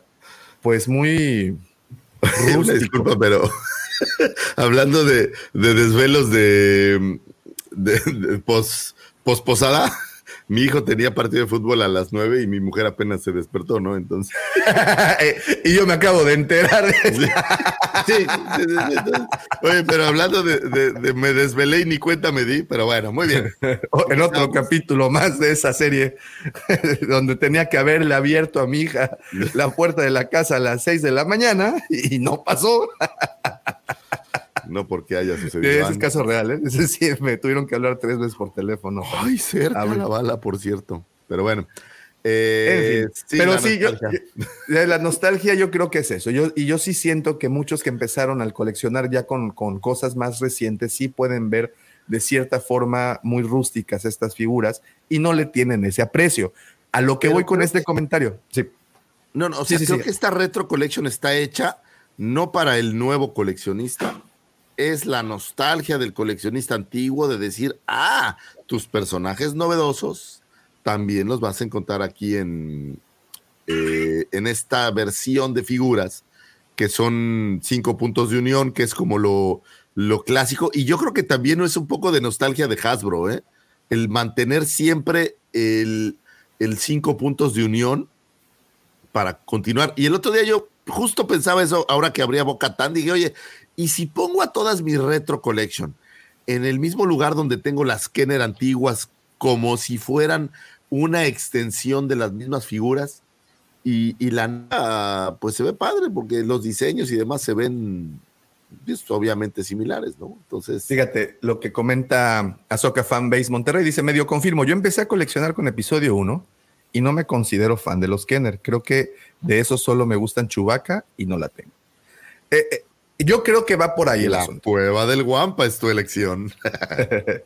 Y si no te lo digo, puedes entrar a la cueva del guampa.com en donde vas a encontrar todo lo que un verdadero fan, no, no un fan a medias, el fan verdadero. Güey, no le digas fan a medias porque entonces vamos a perder un fan, güey. ¿De qué estás hablando? no, no, no, no, yo no digo que sea un fan a medias, al contrario, yo digo que es la madriguera para todos esos verdaderos fans.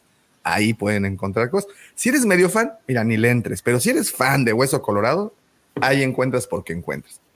Pero yo creo que sí es un, es un, un factor. Yo creo que sí es un, un factor eh, para las Kenner. Pero aquí viene la parte importante. Hoy en día hay muchas de esas figuras y tú puedes constatarlo que cuestan una la nota.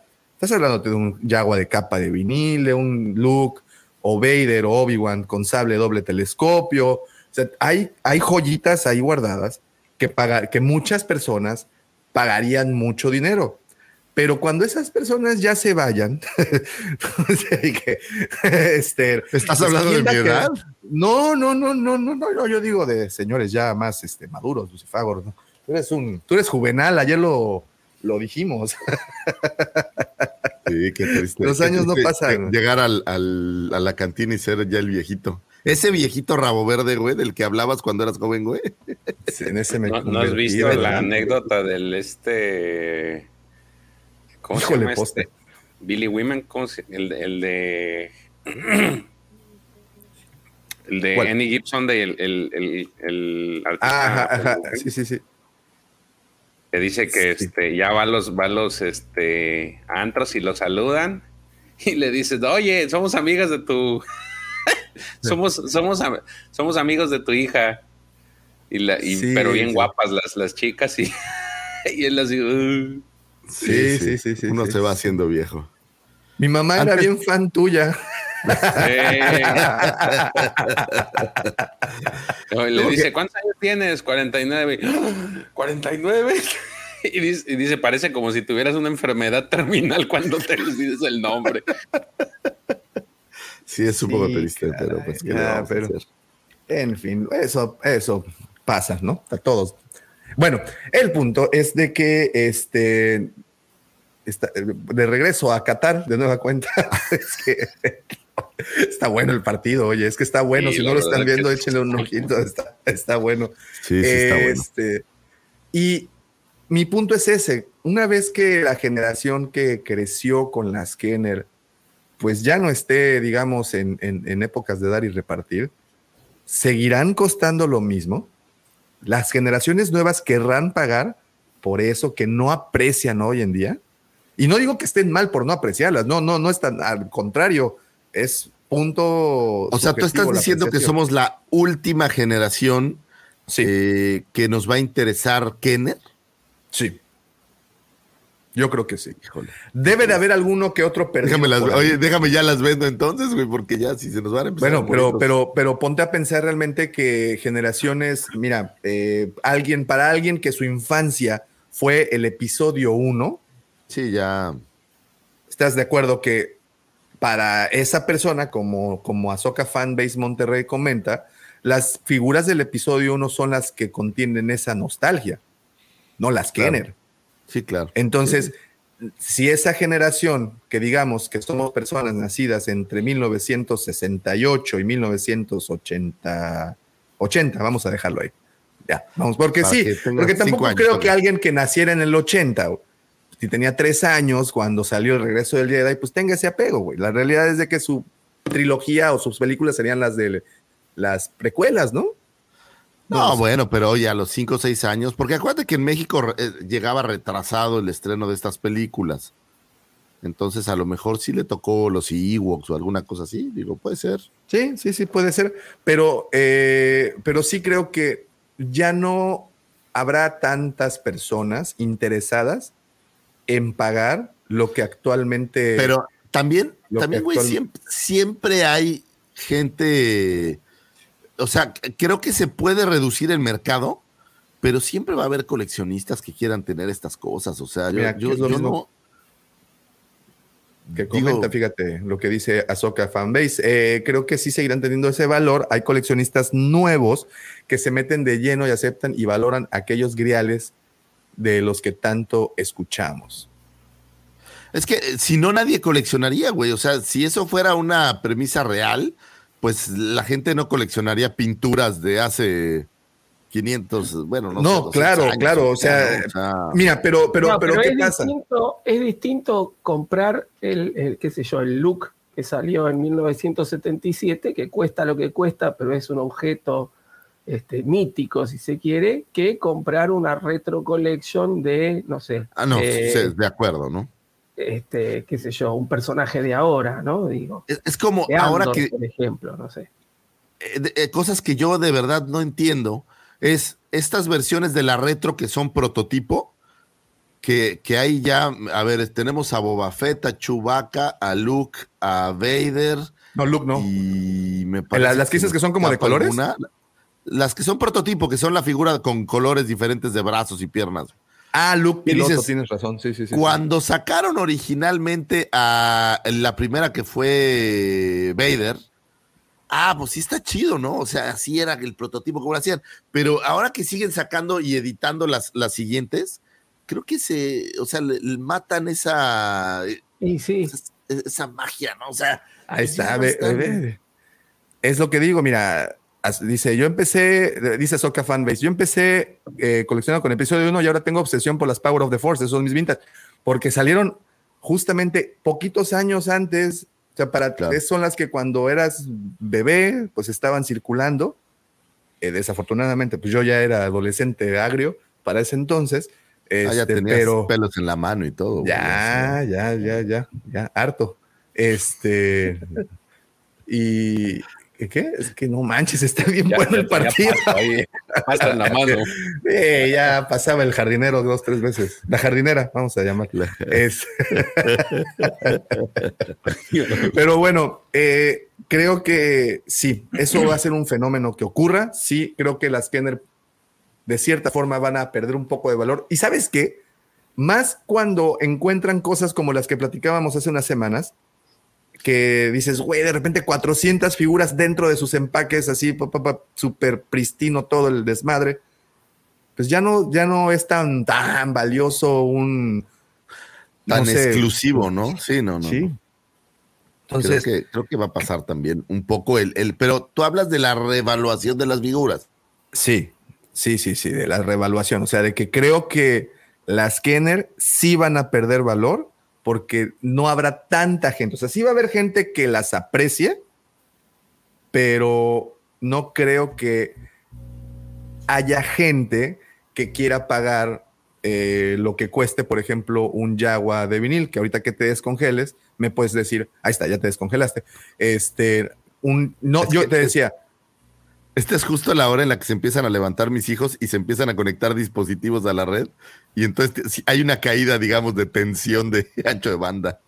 Pero bueno, este. Eh, pero es lo que te decía, yo, yo creo que conforme pase el tiempo, sí disminuirá la cantidad de personas que aprecian, así como, como nosotros, las figuras Kenner, por la nostalgia y por todo lo que representa irá disminuyendo. Si habrá personas que coleccionen, pero ya no serán tantas. Entonces habrá una... Y hay un eh, fenómeno adicional que creo que no se nos puede olvidar. Los niños de hoy cada vez les interesan menos los juguetes per se. En general, sí. O sea, ya déjate que colecciones o no, los juguetes ya dejaron. Entonces, yo no creo que mis hijos vayan a sentir esta nostalgia por algún juguete en especial, como la sentí yo, güey, porque la verdad es que los juguetes son, son muy pasajeros. Y mi hijo de ocho años, digamos que cuando hizo su carta de Santa de este año, güey, ya no incluyó juguetes, ¿sabes? No, no, yo sí, sí lo, ya no, ya, entiendo. ya, ya, tienen una idea diferente, ¿no? El, el, punto, yo creo que es en qué momento deja de ser un juguete y pasa a ser un coleccionable. Porque, a ver, yo jugaba con los muñecos de Star Wars, eran mis juguetes. Después de grande me siguieron gustando, algunos los tengo bastante cachuzos, pero los sigo teniendo y me he ido comprando otros. Este, y decir, pero de chico eran juguetes. no eran coleccionables. Fue, fue, se transformó en colección cuando dejé de jugar y los seguí manteniendo, digamos, ¿no? Pero, pero los, los guardó toda la vida, prof, ¿no? Sí. Y, y yo veo ahora a los niños que les vale. La verdad, es, es tan, es tan efímero el momento de abrir el juguete, porque, por ejemplo, cuando llega Santa cada año, eh, sí hay mucha magia en, en, en todo lo que conlleva que llegue Santa, pero después de media hora ya están en sus habituales actividades, ¿no? O sea, dicen, ah, sí está padrísimo, y no sé qué, vámonos, ya estoy en otra cosa. O sea, cada vez. Con- conmigo no pasa eso. Ah, mira, fíjate, entonces Porque hay a- esperanza. Ey, a mis, a mis, a mis hijos sí les gusta. De hecho, digo, mi hijo pidió de Santa, eh, no quiso nada, quería la Razor Crest. Entonces, pero ellos sí los juegan. Sí, aquí en mi caso, no, no, digo, creo que, no sé si sea la excepción de la regla, pero aquí se, se acaban los juguetes. Y o- obviamente si tienen un montón, pero de, pero de que se los acaban y los hacen, sí, a veces hasta me duele porque sí le, le yo les he regalado, por ejemplo, Black Series a, a mi hija. Mi hija es la que más los cuida, pero mi hijo, no, ya tiene a su, tiene sus, sus, sus figuras, algunas que ya, ya no tienen ni armas ni manos, o sea, se las, literal se los Bueno, acaban. eso es, eso es normal, ¿no? En, en un, en un Sí, juguete y, que y- se... y- y ahí viene la pregunta: ¿las Black Series son juguetes? Pues es que, digo, a lo mejor uno lo ve como del lado de coleccionismo, pero Si yo te digo, en mi caja, caso, no. sí los, ellos tienen eh, sus Black Series y, y- y unos las cuidan más que otros. Pero la verdad es de que a mí ya fue más el dolor de que, ay, güey, como que le estás dando en la mano una Black Series.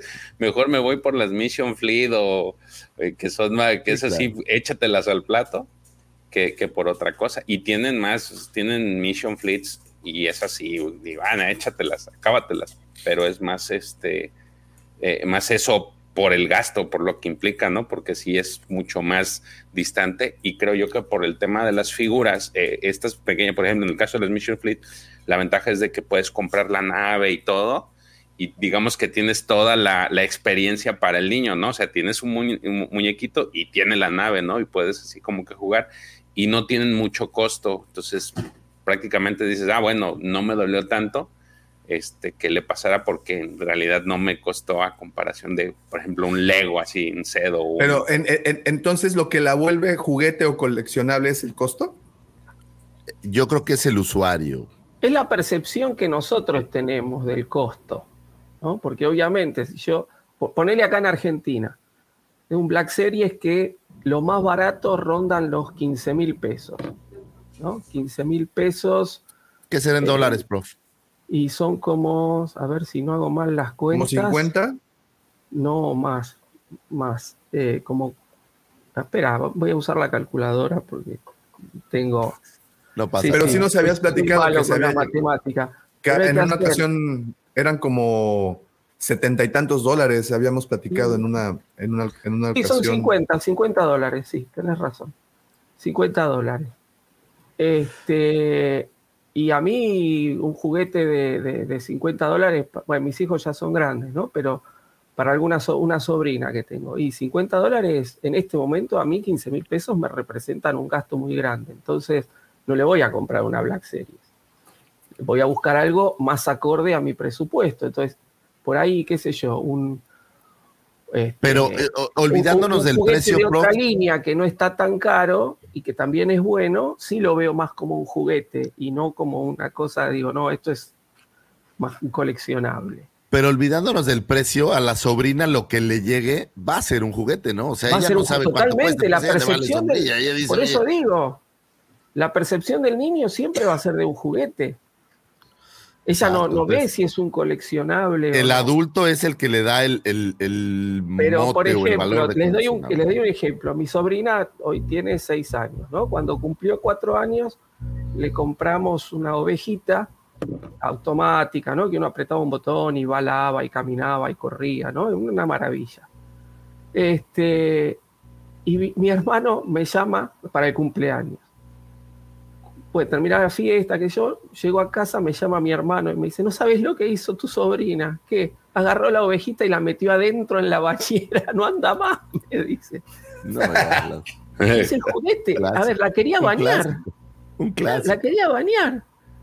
Y le rompió todo el mecanismo de adentro. Ahí la tiene, no anda. Este, Pero a veces tampoco necesitan el mecanismo, ¿no? O sea, esa es la diferencia. Uno no, uno quiere que estén pristinos y que no les pase nada, pero a ellos pues, les vale sombrilla, ¿no? Ellos, yo veo, por ejemplo, mi hija, la chiquita, juega mucho con, con sets de doctor. Ella quiere ser doctora y creo que va a ser doctora. Y juega mucho con estos sets de doctor y demás, pero los tiene jodidos, ¿no? O sea, Mira, mira, mira qué bonita, y qué bonita frase de, de Luzbet. Siempre Ah, coleccionamos recuerdos en forma de juguetes. Mira, espero no tenga copyright de eso porque es el próximo lema de la cueva del Wampa. Nah, no es cierto. No, Tenemos uno bien chido. padre también. Pero sí creo que la percepción de, de- del dueño del juguete o de lo que sea es lo que, lo que hace toda la diferencia también, creo yo. O sea, yo lo ven mis hijos y mis hijos, fíjate, curiosamente, no, no coleccionan. O sea, mi hijo, por ejemplo, arma un Lego y se olvida de él todo, ya, o sea, ya lo armé, ya quedó y no lo vuelve a tocar jamás, güey. Entonces, no sé si es como, y no por colección, güey, para él lo que le gusta es armarlo, como claro, la tal. experiencia es armarlo. La Como un experiencia de armarlo, rompecabezas, ¿no? pero así, literal, como un rompecabezas que lo acabas de armar, está chingón, lo vuelves a guardar y en una caja se queda toda la vida. Un- es un poco así, fíjate, y no los ve como una colección, ni mucho menos, o sea, no les, no les tiene, o sea, para él es la experiencia el armado. Y veo a mis hijas que, por ejemplo, la de 15, pues olvídate, no, esa le vale madres del mundo. Pero a las chiquitas, eh, sí, no, Natalia, que va a coleccionar. Pero Julie, pues los juguetes son, son como fugaces y sobre todo cuando son muñecas y eso, a lo mejor es que van creciendo y uno, y uno quisiera que siempre fueran tus, tus bebés chiquitos Sí, bonitos, pues, ¿no? no se puede. No lo sé. lo A lo mejor sé, es la nostalgia mía de que ellos eran chiquitos, no lo sé. Sí, yo creo que es que te repito, yo creo que la nostalgia es el factor que juega así y a los. Gol de Polonia, ya valió sombrilla. ¿Con esto ya, Ya quedamos sé. fuera del mundial o cómo? No, con esto se va a ah, mira qué No, golazo. de hecho no está tan mal, te voy a decir por qué no, No. está tan mal. Se quedan tres Tienen puntos. tres, tres. nosotros empatáramos, estaríamos a- a- iríamos a darnos un llegue contra Saudi Arabia, no está mal. Fue Ey. Lewandowski, ¿verdad? Sí, sí, Sería sí. matar o matar en el de Arabia. No, porque al final. Uy, no, espérate, no, son, palabras que no puedes mencionar, eh, matar y Arabia, por favor, George, porque aquí nos tumban el, el changarro. El próximo partido contra Arabia es crucial. Sí, sí, sí. Es Tiene, tiene, Bueno, tiene que ganar México hoy. Perdón, profe. muy pero- bien. Tiene que Este, ganar. sí, vamos Cualquiera a de los soñar dos cosas tiene chingonas. que ganar. Es así. Es, eso Soñemos cosas chingonas. Pero soñemos mira qué malo el defensa, güey. Ese cuate es para correrlo, ¿no? Oye, pero Hasta estaban jugando defensa de las chivas. Miren Estaban nomás, jugando muy bien hasta esa, qué bárbaro. Parece defensa del Toluca. ¡Ay, hermanos! ¡Ay, hermanos! ¡La cagaste, hermanos! Se le está diciendo, güey. Mira, Puta, no, él sabe, güey. Tú crees y con Lewandowski atrás, pues olvídate. No la va a fallar este Menguido. Ni Anyway. Bueno, regresamos a lo que nos compete, que es este. O sea, a ver, es- esto sí, sí es correcto. Lo que lo convierte en un coleccionable es la nostalgia. Totalmente, claro. Sí, claro. Eso es el, el factor principal por lo cual estamos aquí sentados platicando de Star Wars. Y porque Al, la- al lo- menos en juguetes sí. Sí, Yo creo que en todo, ¿eh? Porque la gente colecciona, es, es, eh, No, o sea, coleccionar es un ejemplo, satisfactor, ¿no? Es, Por ejemplo, es los algo- tenis no es lo mismo. No, no, bueno, pero, pero, pues, ¿qué hace los tener tenis los son bien tenis? Es caros, una satisfacción, o sea, es algo que Sí, eh, pero no es coleccionar es, algo que te llena. Entonces, ¿por qué es por por verte mamón. Ah, La, la verdad, güey, o sea, es, es por, por tener este estatus. güey. Con los tenis. Mira, yo así. traigo los Condorito 2023, güey. Nadie más los tiene, güey. sí, ¿no? este yo. Este, Yo- yo no pero no, yo sí estoy de acuerdo contigo, Lucifago, y yo creo que en el caso particular, hay muchos casos, ¿no? El ejemplo, a mí me gustan mucho las tarjetas de colección, las tarjetas coleccionables de y, Béisbol y- y así. de béisbol y de fútbol americano. Y yo en la en mi adolescencia fue otra de las cosas que junté muchísimo, fueron tarjetas de fútbol americano.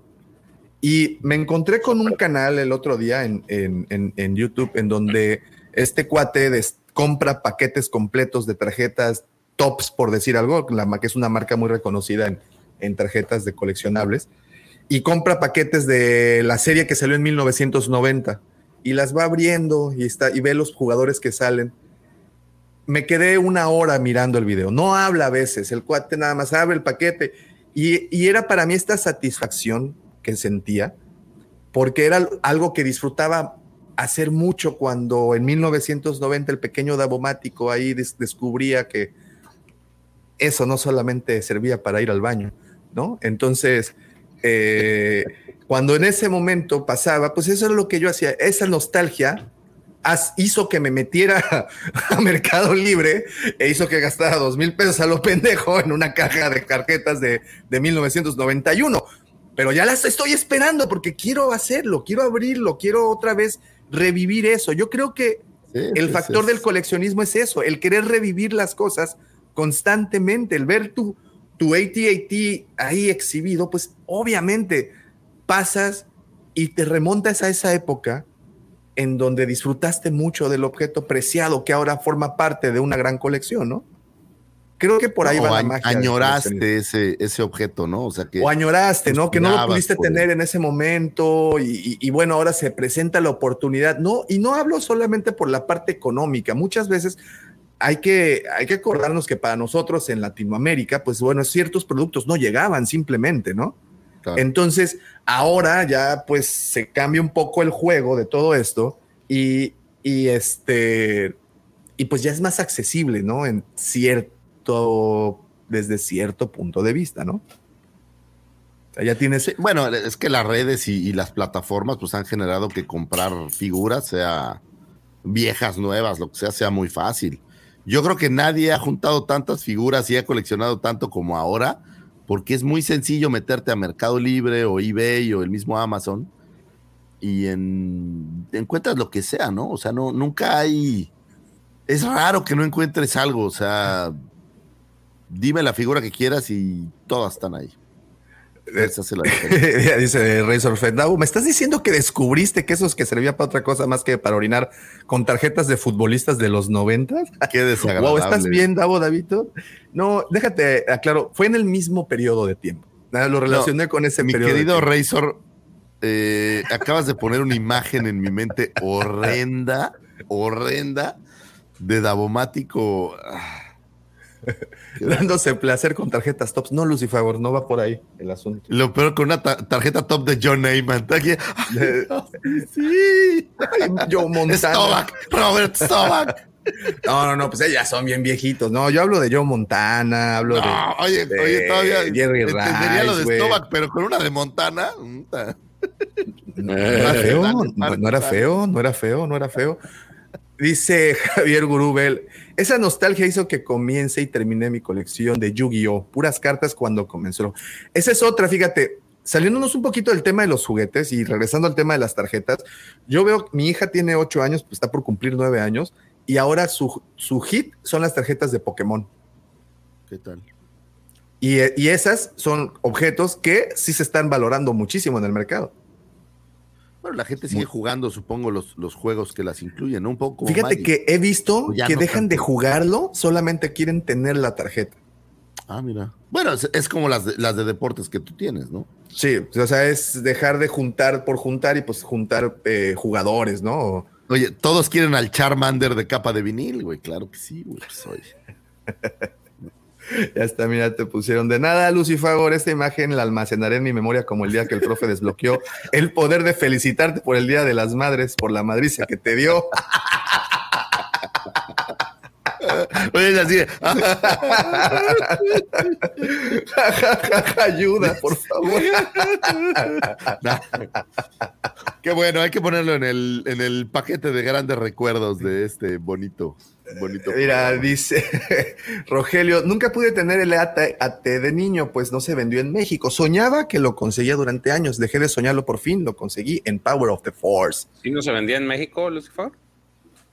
Pues yo no me acuerdo haberlo visto aquí. Había muchas cosas que no se vendían. Acuérdate que yo en ese entonces también era pequeño, entonces así como que acordarme qué había en las tiendas, güey, la neta, La neta, ni idea. Sí, pero ¿sabes qué? Incluso en la Ciudad de México, digo, podías ir a, a tiendas departamentales y jugueterías y creo que la experiencia de caminar por un pasillo de una tienda norteamericana jamás se va a equiparar con, con, con nada. No. A mí me tocó, a mí me tocó la época de los G.I. Joe, de los He-Man, y el Sí. caminar por un pasillo de un, de un Kmart, que eran pues las tiendas que estaban distribuyendo estos productos.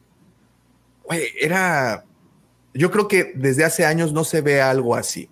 Una invasión tan fuerte de productos, no, no, no la Un- estamos. Un Toys R Us en los tiempos que Star Wars se vendía en un solo pasillo, pues, es algo que no, no he vuelto a ver en mucho tiempo, ¿no? O sea, Exacto. Y no estamos hablando de la época en los 80 ni los 90. Estamos No, hablando de no, épocas no, más recientes, tipo 2010, 2011, 2012, que todavía eh, se hacía esta, estas campañas masivas en donde, como dice Lucifer, y sobre todo en tiendas como, como Toys R Us, que tenían un trato ¿Sabes además qué era especial con una diferencia brutal a lo que hoy vivimos? Eh, no tenías estas waves que, que tienes que ir persiguiendo, güey, sino la colección estaba, digo, no, Salía completa. completa, había, o sea, había una variedad dentro de la tienda de muchísimas figuras, güey. Entonces sí podías estar yendo a buscar la que te gustaba. Y hoy en día, pues no ves toda una web completa o no ves toda la serie completa pues nunca, ¿no? Tienes que estar esperando y viendo si llega y persiguiéndola y el revendedor y, o sea, es, es, es diferente la forma de hoy en día. Es más, Además esa que- nostalgia de verlas en, en el, en el eh, mostrador, pues ya no, ya no existe, ¿no? Ya no sucede. A- además que yo sí creo que hemos cambiado la percepción del coleccionismo de Star Wars, sobre todo de unos 10 años para acá. Yo creo que antes el coleccionismo de Star Wars estaba presente y no sé si fueron las redes, no sé cuál fue el fenómeno que hizo que explotara aún más y que surgieran estas, este, pues esta nueva manera de coleccionar, como mencionas, ¿no? O sea, ya, ¿en qué momento volvimos un jugador principal, un Lewandowski? ¿Cómo se llama? Lewandowski. ¿En qué momento convertimos a Hasbro en el protagonista, güey? Ese es mi punto. O sea, porque hoy Hasbro es el protagonista de nuestras conversaciones, es la marca que saca juguetes. ¿Y en qué momento Ya se perdió el protagonista? Ya no son los juguetes de la película. ¿Sabes cuándo creo yo? Cuando Hasbro sacó estas colecciones mezcladas, creo que dejó de ser. Uy, mira, eh, Lucifer, parte de tu tribu, Odax TV. Para los satelucos, la tienda Popping Tiger en Plaza Satélite traía mucha mercancía de Kenner. Tú Oh, también wow. eres Yo Sateluco sateluco, pero no, no ubico la tienda Popping Tiger. No, Popping Tiger es legendaria. Yo ni siquiera conozco Satélite y la tienda este, es de Ah, la sateluco, entonces dice. Eso te están tratando de decir. No, no eres sa- sa- Sateluco de, de, de- ¿cómo se dice? Hueso colorado. Es que yo era sateluco de Santa Cruz del Monte, que es como, como, lo- como el barrio de al lado. No, sí, ya me acordé qué tienda hablan. Es cierto, es cierto, es cierto. Qué interesante. Sí, Pues este, aquí lo, lo único triste es, es que me estás diciendo que a mis hijos no le van a importar las figuras que he guardado por tanto tiempo, güey. Entonces, pues ya las voy a vender y adiós, colección. pues es, es que pues, sí les va a interesar, Claro. pero en cuanto la puedan vender. Sí, creo que esto va a ser el tema, ¿no? Oye, ¿quién se divide cuáles? No, no, yo quiero el Jaguar de capa de vinil. No, yo me llevo el Jack Face. Qué horror, güey. No, mejor las voy a quemar conmigo. Es así como, sí, los, los, Funeral los nietos así. funeral vikingo. Las pongo, oye, No eso se- está bueno, prof. Todas en el piso así y que me quemen así como si fuera la pila de Vader. Está bueno, me Totalmente. gusta. Para que quedes, quedes eh, inmortalizado en una gran, gran pieza de plástico. Como un Lego, haz de cuenta. Como un legote. Así como, así como la Marva, como la mamá de Andor, te van a hacer Así un bloque de plástico, güey. En vez de un ladrillo, un bloque de plástico. Está, mira, funden tus figuras y te hacen ceniza, la mezclan, güey, y te hacen una piezota de Lego. Está Un bueno, eh, así. Ese sería tu perdiz. te hacen un Funko de Lucifer gigante, güey. Ese está bueno. No es, un- no es un mal servicio, ¿eh? No es un mal servicio. me No, gusta no, la idea. piénsalo. es- es este- No sé qué tanta nostalgia va a traer a mis hijos, ¿verdad? Pero pues está padre que. Imagínate, oye, güey, qué gran idea, güey. Imagínate que en los cementerios, ahora en vez de poner lápidas, pusieras un funko del, person del, del difuntito. Estaría de bueno. Pero ¿O soy el bueno, único que esto, esos pensamientos esto. medio torcidos. No, no, no, no. Creo que todos, desde que vimos No, Andor, sí. la última, el último, este, la última, el último capítulo de Andor, todos estamos pensando cómo nos pueden inmortalizar en una piedra, Sí, eso está chido. ¿no? Creo que sí. Pero sí creo que el, el coleccionismo sí cambió un poco. Y, y te repito, no sé exactamente, no sé si fue. a- Aquí menciona, por ejemplo, Razor Flex, Fed, perdón. Dice: Yo siento que cambió mucho la forma de coleccionar después de la, tem- la temida sequía de figuras. Cuando sacaron la Black Series de 375, ahí todo se fue al carajo. Cambió todo con preventas y todo eso. Las preventas. Fíjate, justamente ayer es el tema, es otro tema ese. Justamente el coleccionismo de Star Wars empezó con la preventa más grande de la historia del comercio. Y las preventas es algo muy propio de Star Wars hasta cierto punto. ¿A qué me refiero? Ustedes saben que las primeras figuras fueron distribuidas, primero se compró un certificado, un bill papel que valía por cuatro figuras. No, no Y era un bill papel, figuras. era una bill caja. Era una caja vacía O sea, todavía- con un papel. Era cartón. Cartón, Sí, sí, sí. exactamente. Y el Early Bird, las figuras, pues no, no se tuvieron para Navidad. O sea, los niños en Navidad recibieron un cartón. Y se quejan los que Sí, reciben carbón. Pues ah, en el 77 recibieron cartones sin nada. Sí estuvo gacho, la neta. Porque las Pero figuras empezaron a llegar hasta marzo, mayo del siguiente año. Esa luego, fue la, esa preventa, Ahora güey, sabes, es la sabes dónde viene de tu paquete y todo, pero tú imagínate en ese entonces la incertidumbre de quién sabe si llegue, ¿no? Pues, compré la caja, pero pues ¿cuándo va a llegar? Pues quién sabe. No, está. Sí. Y, y mira, y pensar en lo que vale una de esas cartones. Sí, oye, yo estaba viendo justamente, está evaluado como en 2.500 dólares uno en buen estado, ¿no? Pero pues con eso de que a cada rato salen lotes y lotes de cajas nuevas, pues, quién sabe, hay que ver si encontramos alguno más barato por ahí. En fin, pero sí creo que cambió un poco. Hoy en día, la marca es protagonista del coleccionismo. Hacen eventos en donde salen los diseñadores de juguetes a platicar con los clientes. ¿Cuándo había sido así antes? ¿En qué momento los diseñadores de juguetes saltaron a ser más importante a veces que el juguete mismo? Que ese es, algo interesante. O sea, se- a mí se me, me hace algo bastante. este, nada más bájale tantito a tu desmadre, Pepe. Porque, este, porque en qué momento surgió eso, güey? ¿En qué momento la marca se convirtió en, lo, en la noticia, güey? Más que en la salida del juguete. Y hoy en día los coleccionistas hablamos mucho de Hasbro, Hasbro. Hasbro. Ya terminó el partido, señores, con una victoria de 2 por 0 sobre la selección este, árabe. eh, pues, Saudi. Arabia. No nos hicieron el favor, ahora nos pusieron la. No, pues de hecho Eh, sí está bi- más o menos bien ese resultado. Se va a definir en el último partido, pa- aparentemente. Como siempre, siempre dejando las cosas al último pinche día. chale. No, pero va a estar bueno porque podríamos estar todos en cuatro puntos, ¿eh? Ojo. Bueno, con eso. Te van a poner de cuatro puntos, güey. Pues los argentinos pueden ser, son buenos, Oye, ¿no? de, de a lucerito para que te cuenten las, las pecas de la espalda, güey.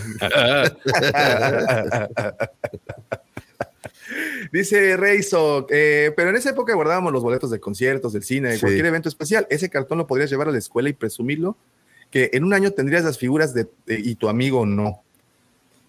Sí, no, es que sí creo que ha cambiado mucho. Fíjate que es cierto esto que acaba de decir. Guardabas el boleto del concierto, este recuerdo de, de- de ese gran momento. Y hoy en día creo que ya no lo haces.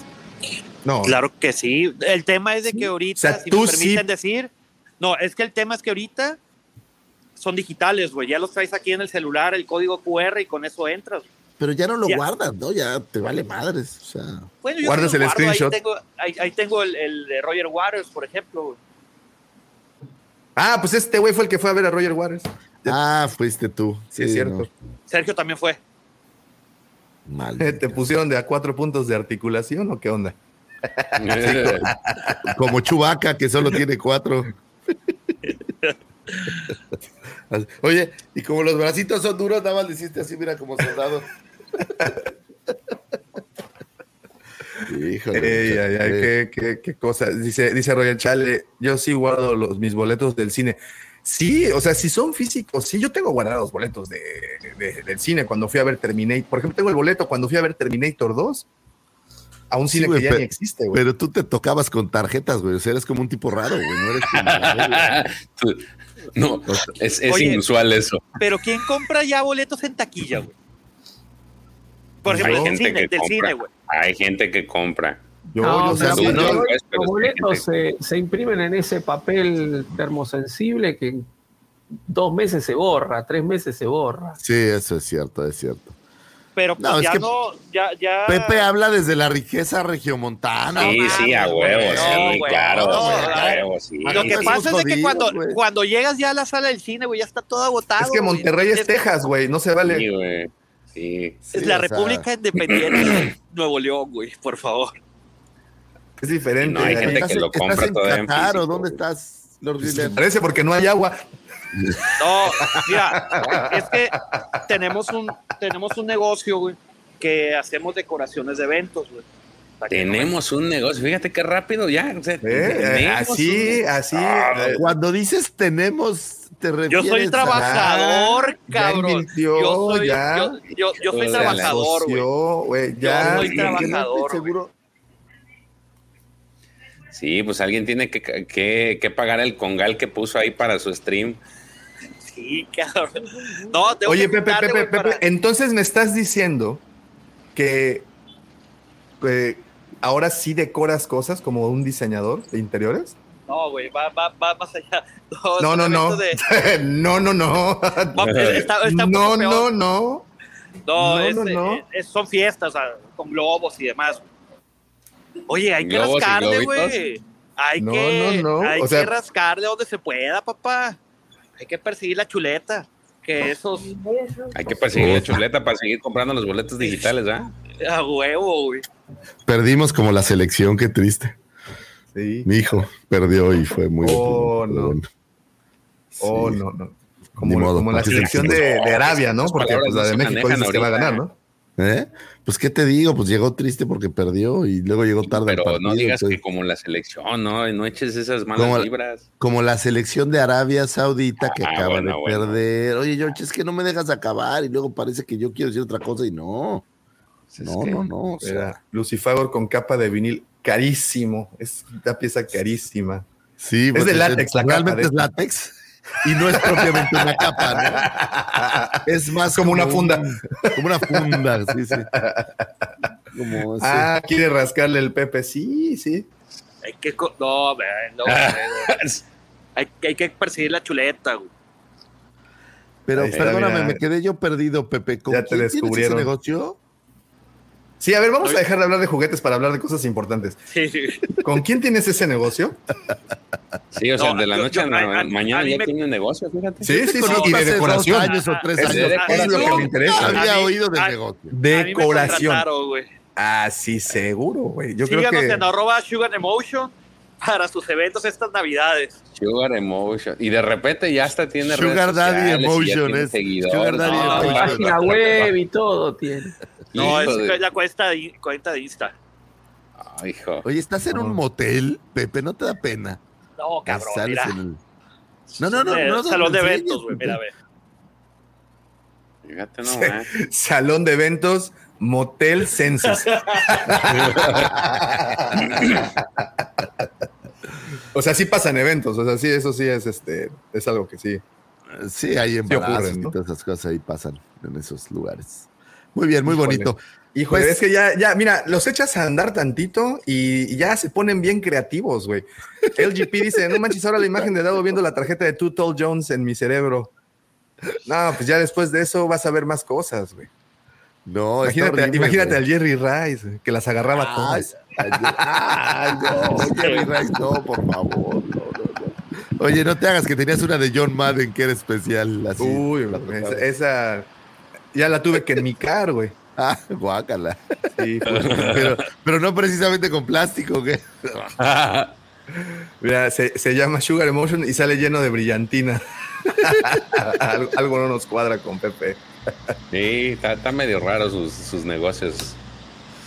Ahí está, dice, sigo- hoy la- quedaste la- inmortalizado, Reizo, que efectivamente por poner la imagen de pequeño Davo de 15 años viendo tarjetas en su cuarto encerrado y Sí. con velas y, Y con un y- e incienso. Cremita Eh, también acá y la madre. también con su con la rola. con una velita bien bonita que compré en Sugar con una velita y así un arreglo bien bonito que compré en Sugar Emotions, por cierto, hace 15 años.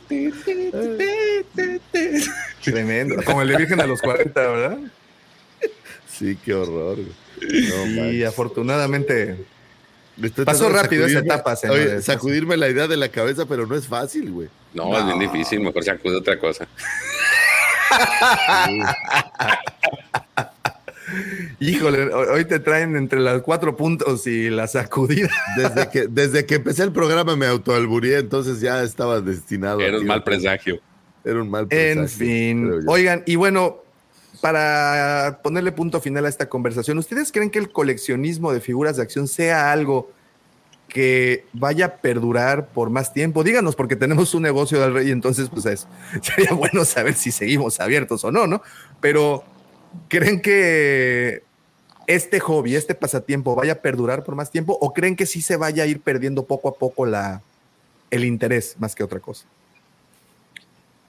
Si me permites, Davo, Por yo creo que mientras hayan, si- mientras haya niños, güey, va a seguir ese- el negocio del coleccionismo. Pero, pero fíjate, que- Pepe, lo que decía Lucy Favor es muy cierto. O sea, su- por ejemplo, sus hijos ya no tienen ese mismo apego con esos juguetes. Entonces, cuando crezcan, les van a generar la misma nostalgia que a nosotros nos generó algo con lo que sí tuvimos apego. Yo creo que la nostalgia vuelve. Tienes que pasar ciertas etapas en tu vida, ¿estamos de acuerdo? Yo creo que a todos nos sucedió. güey. Cuando éramos niños, comprábamos esos juguetes en aquel entonces, no coleccionables. Bueno, sí eran coleccionables, pero le llamamos juguetes. Este, y luego empiezas la adolescencia, te olvidas de los, de, de los coleccionables, terminas la adolescencia tarjetas. y empieza ya otra vez la nostalgia, güey.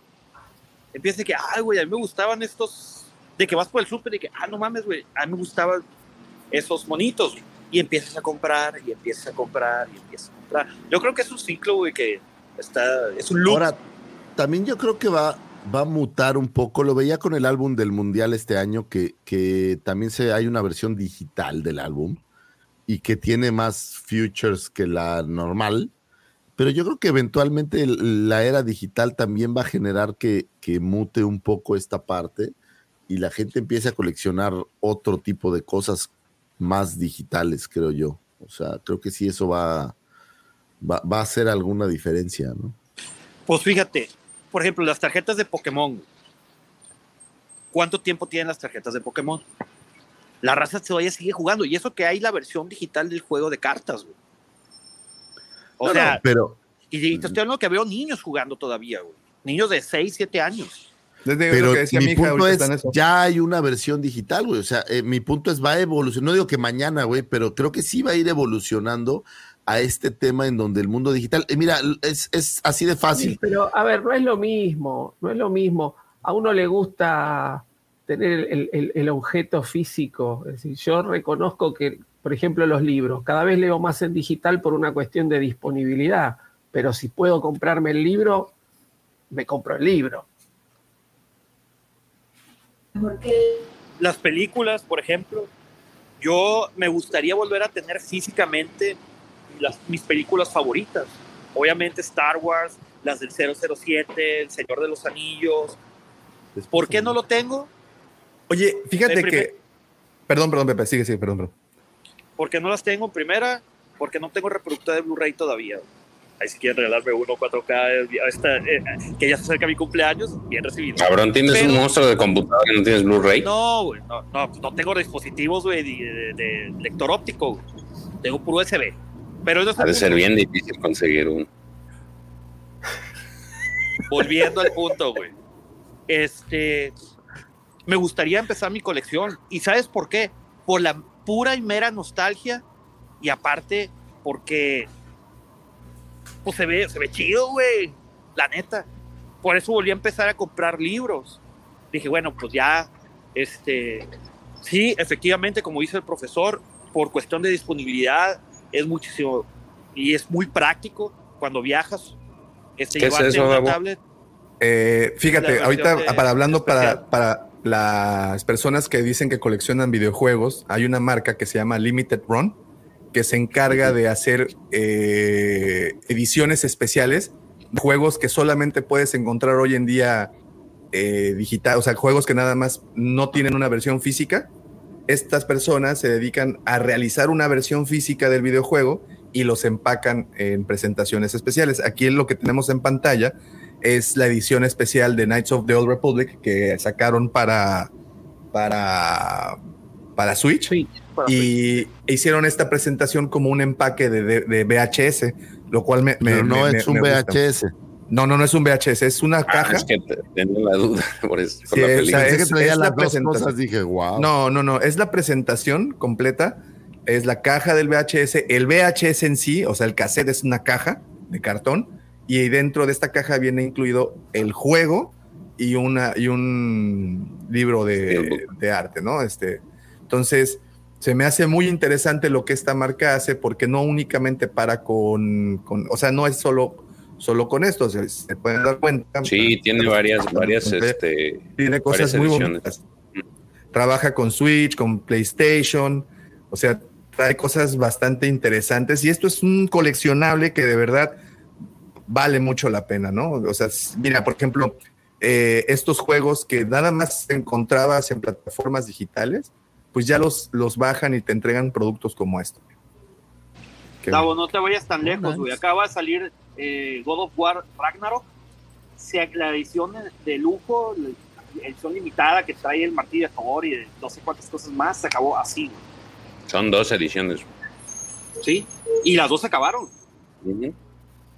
Pero Y bueno, ahorita ese las es, encuentras en, en, en, en- en eBay y las encuentras carísimas, güey. Sí, sí, sí, sí. Pues ahí está. Ojalá no se termine. Es algo, una actividad que creo que disfrutamos muchísimo.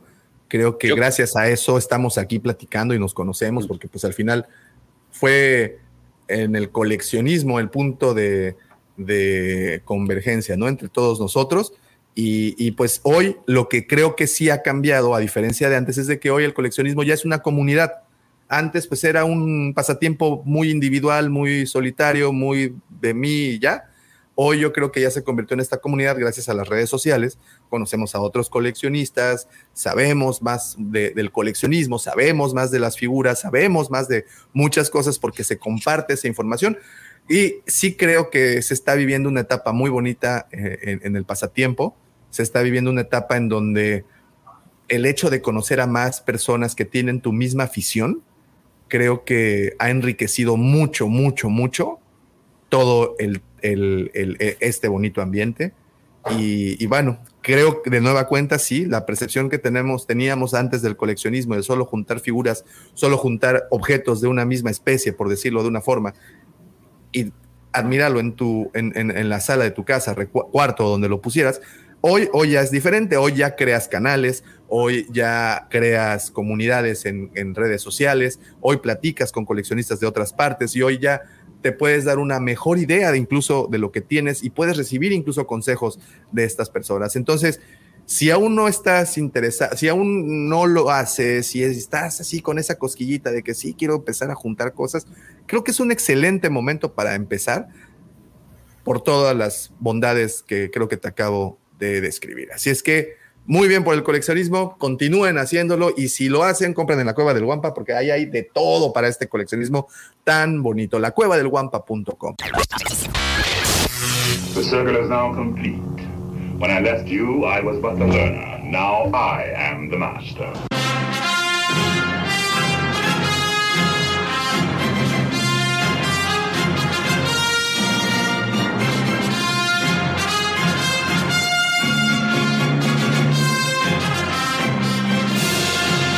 Muy bien, señores, llegamos a ese momento que no nos gusta, pero a la vez sí, se acabó el programa. Muchísimas gracias. Gracias a todos los que estuvieron conectados desde el principio. Gracias por esos comentarios, enriquecieron tremendamente el contenido de este programa. Gracias por sacarnos esas sonrisas también con sus puntadas. Yo ahí eh, yo me, me llevo en el pecho a Razor Fed, que, que puso imágenes grotescas en la cabeza de todo mundo. Gracias, gracias por todo eso. Gracias. Y-.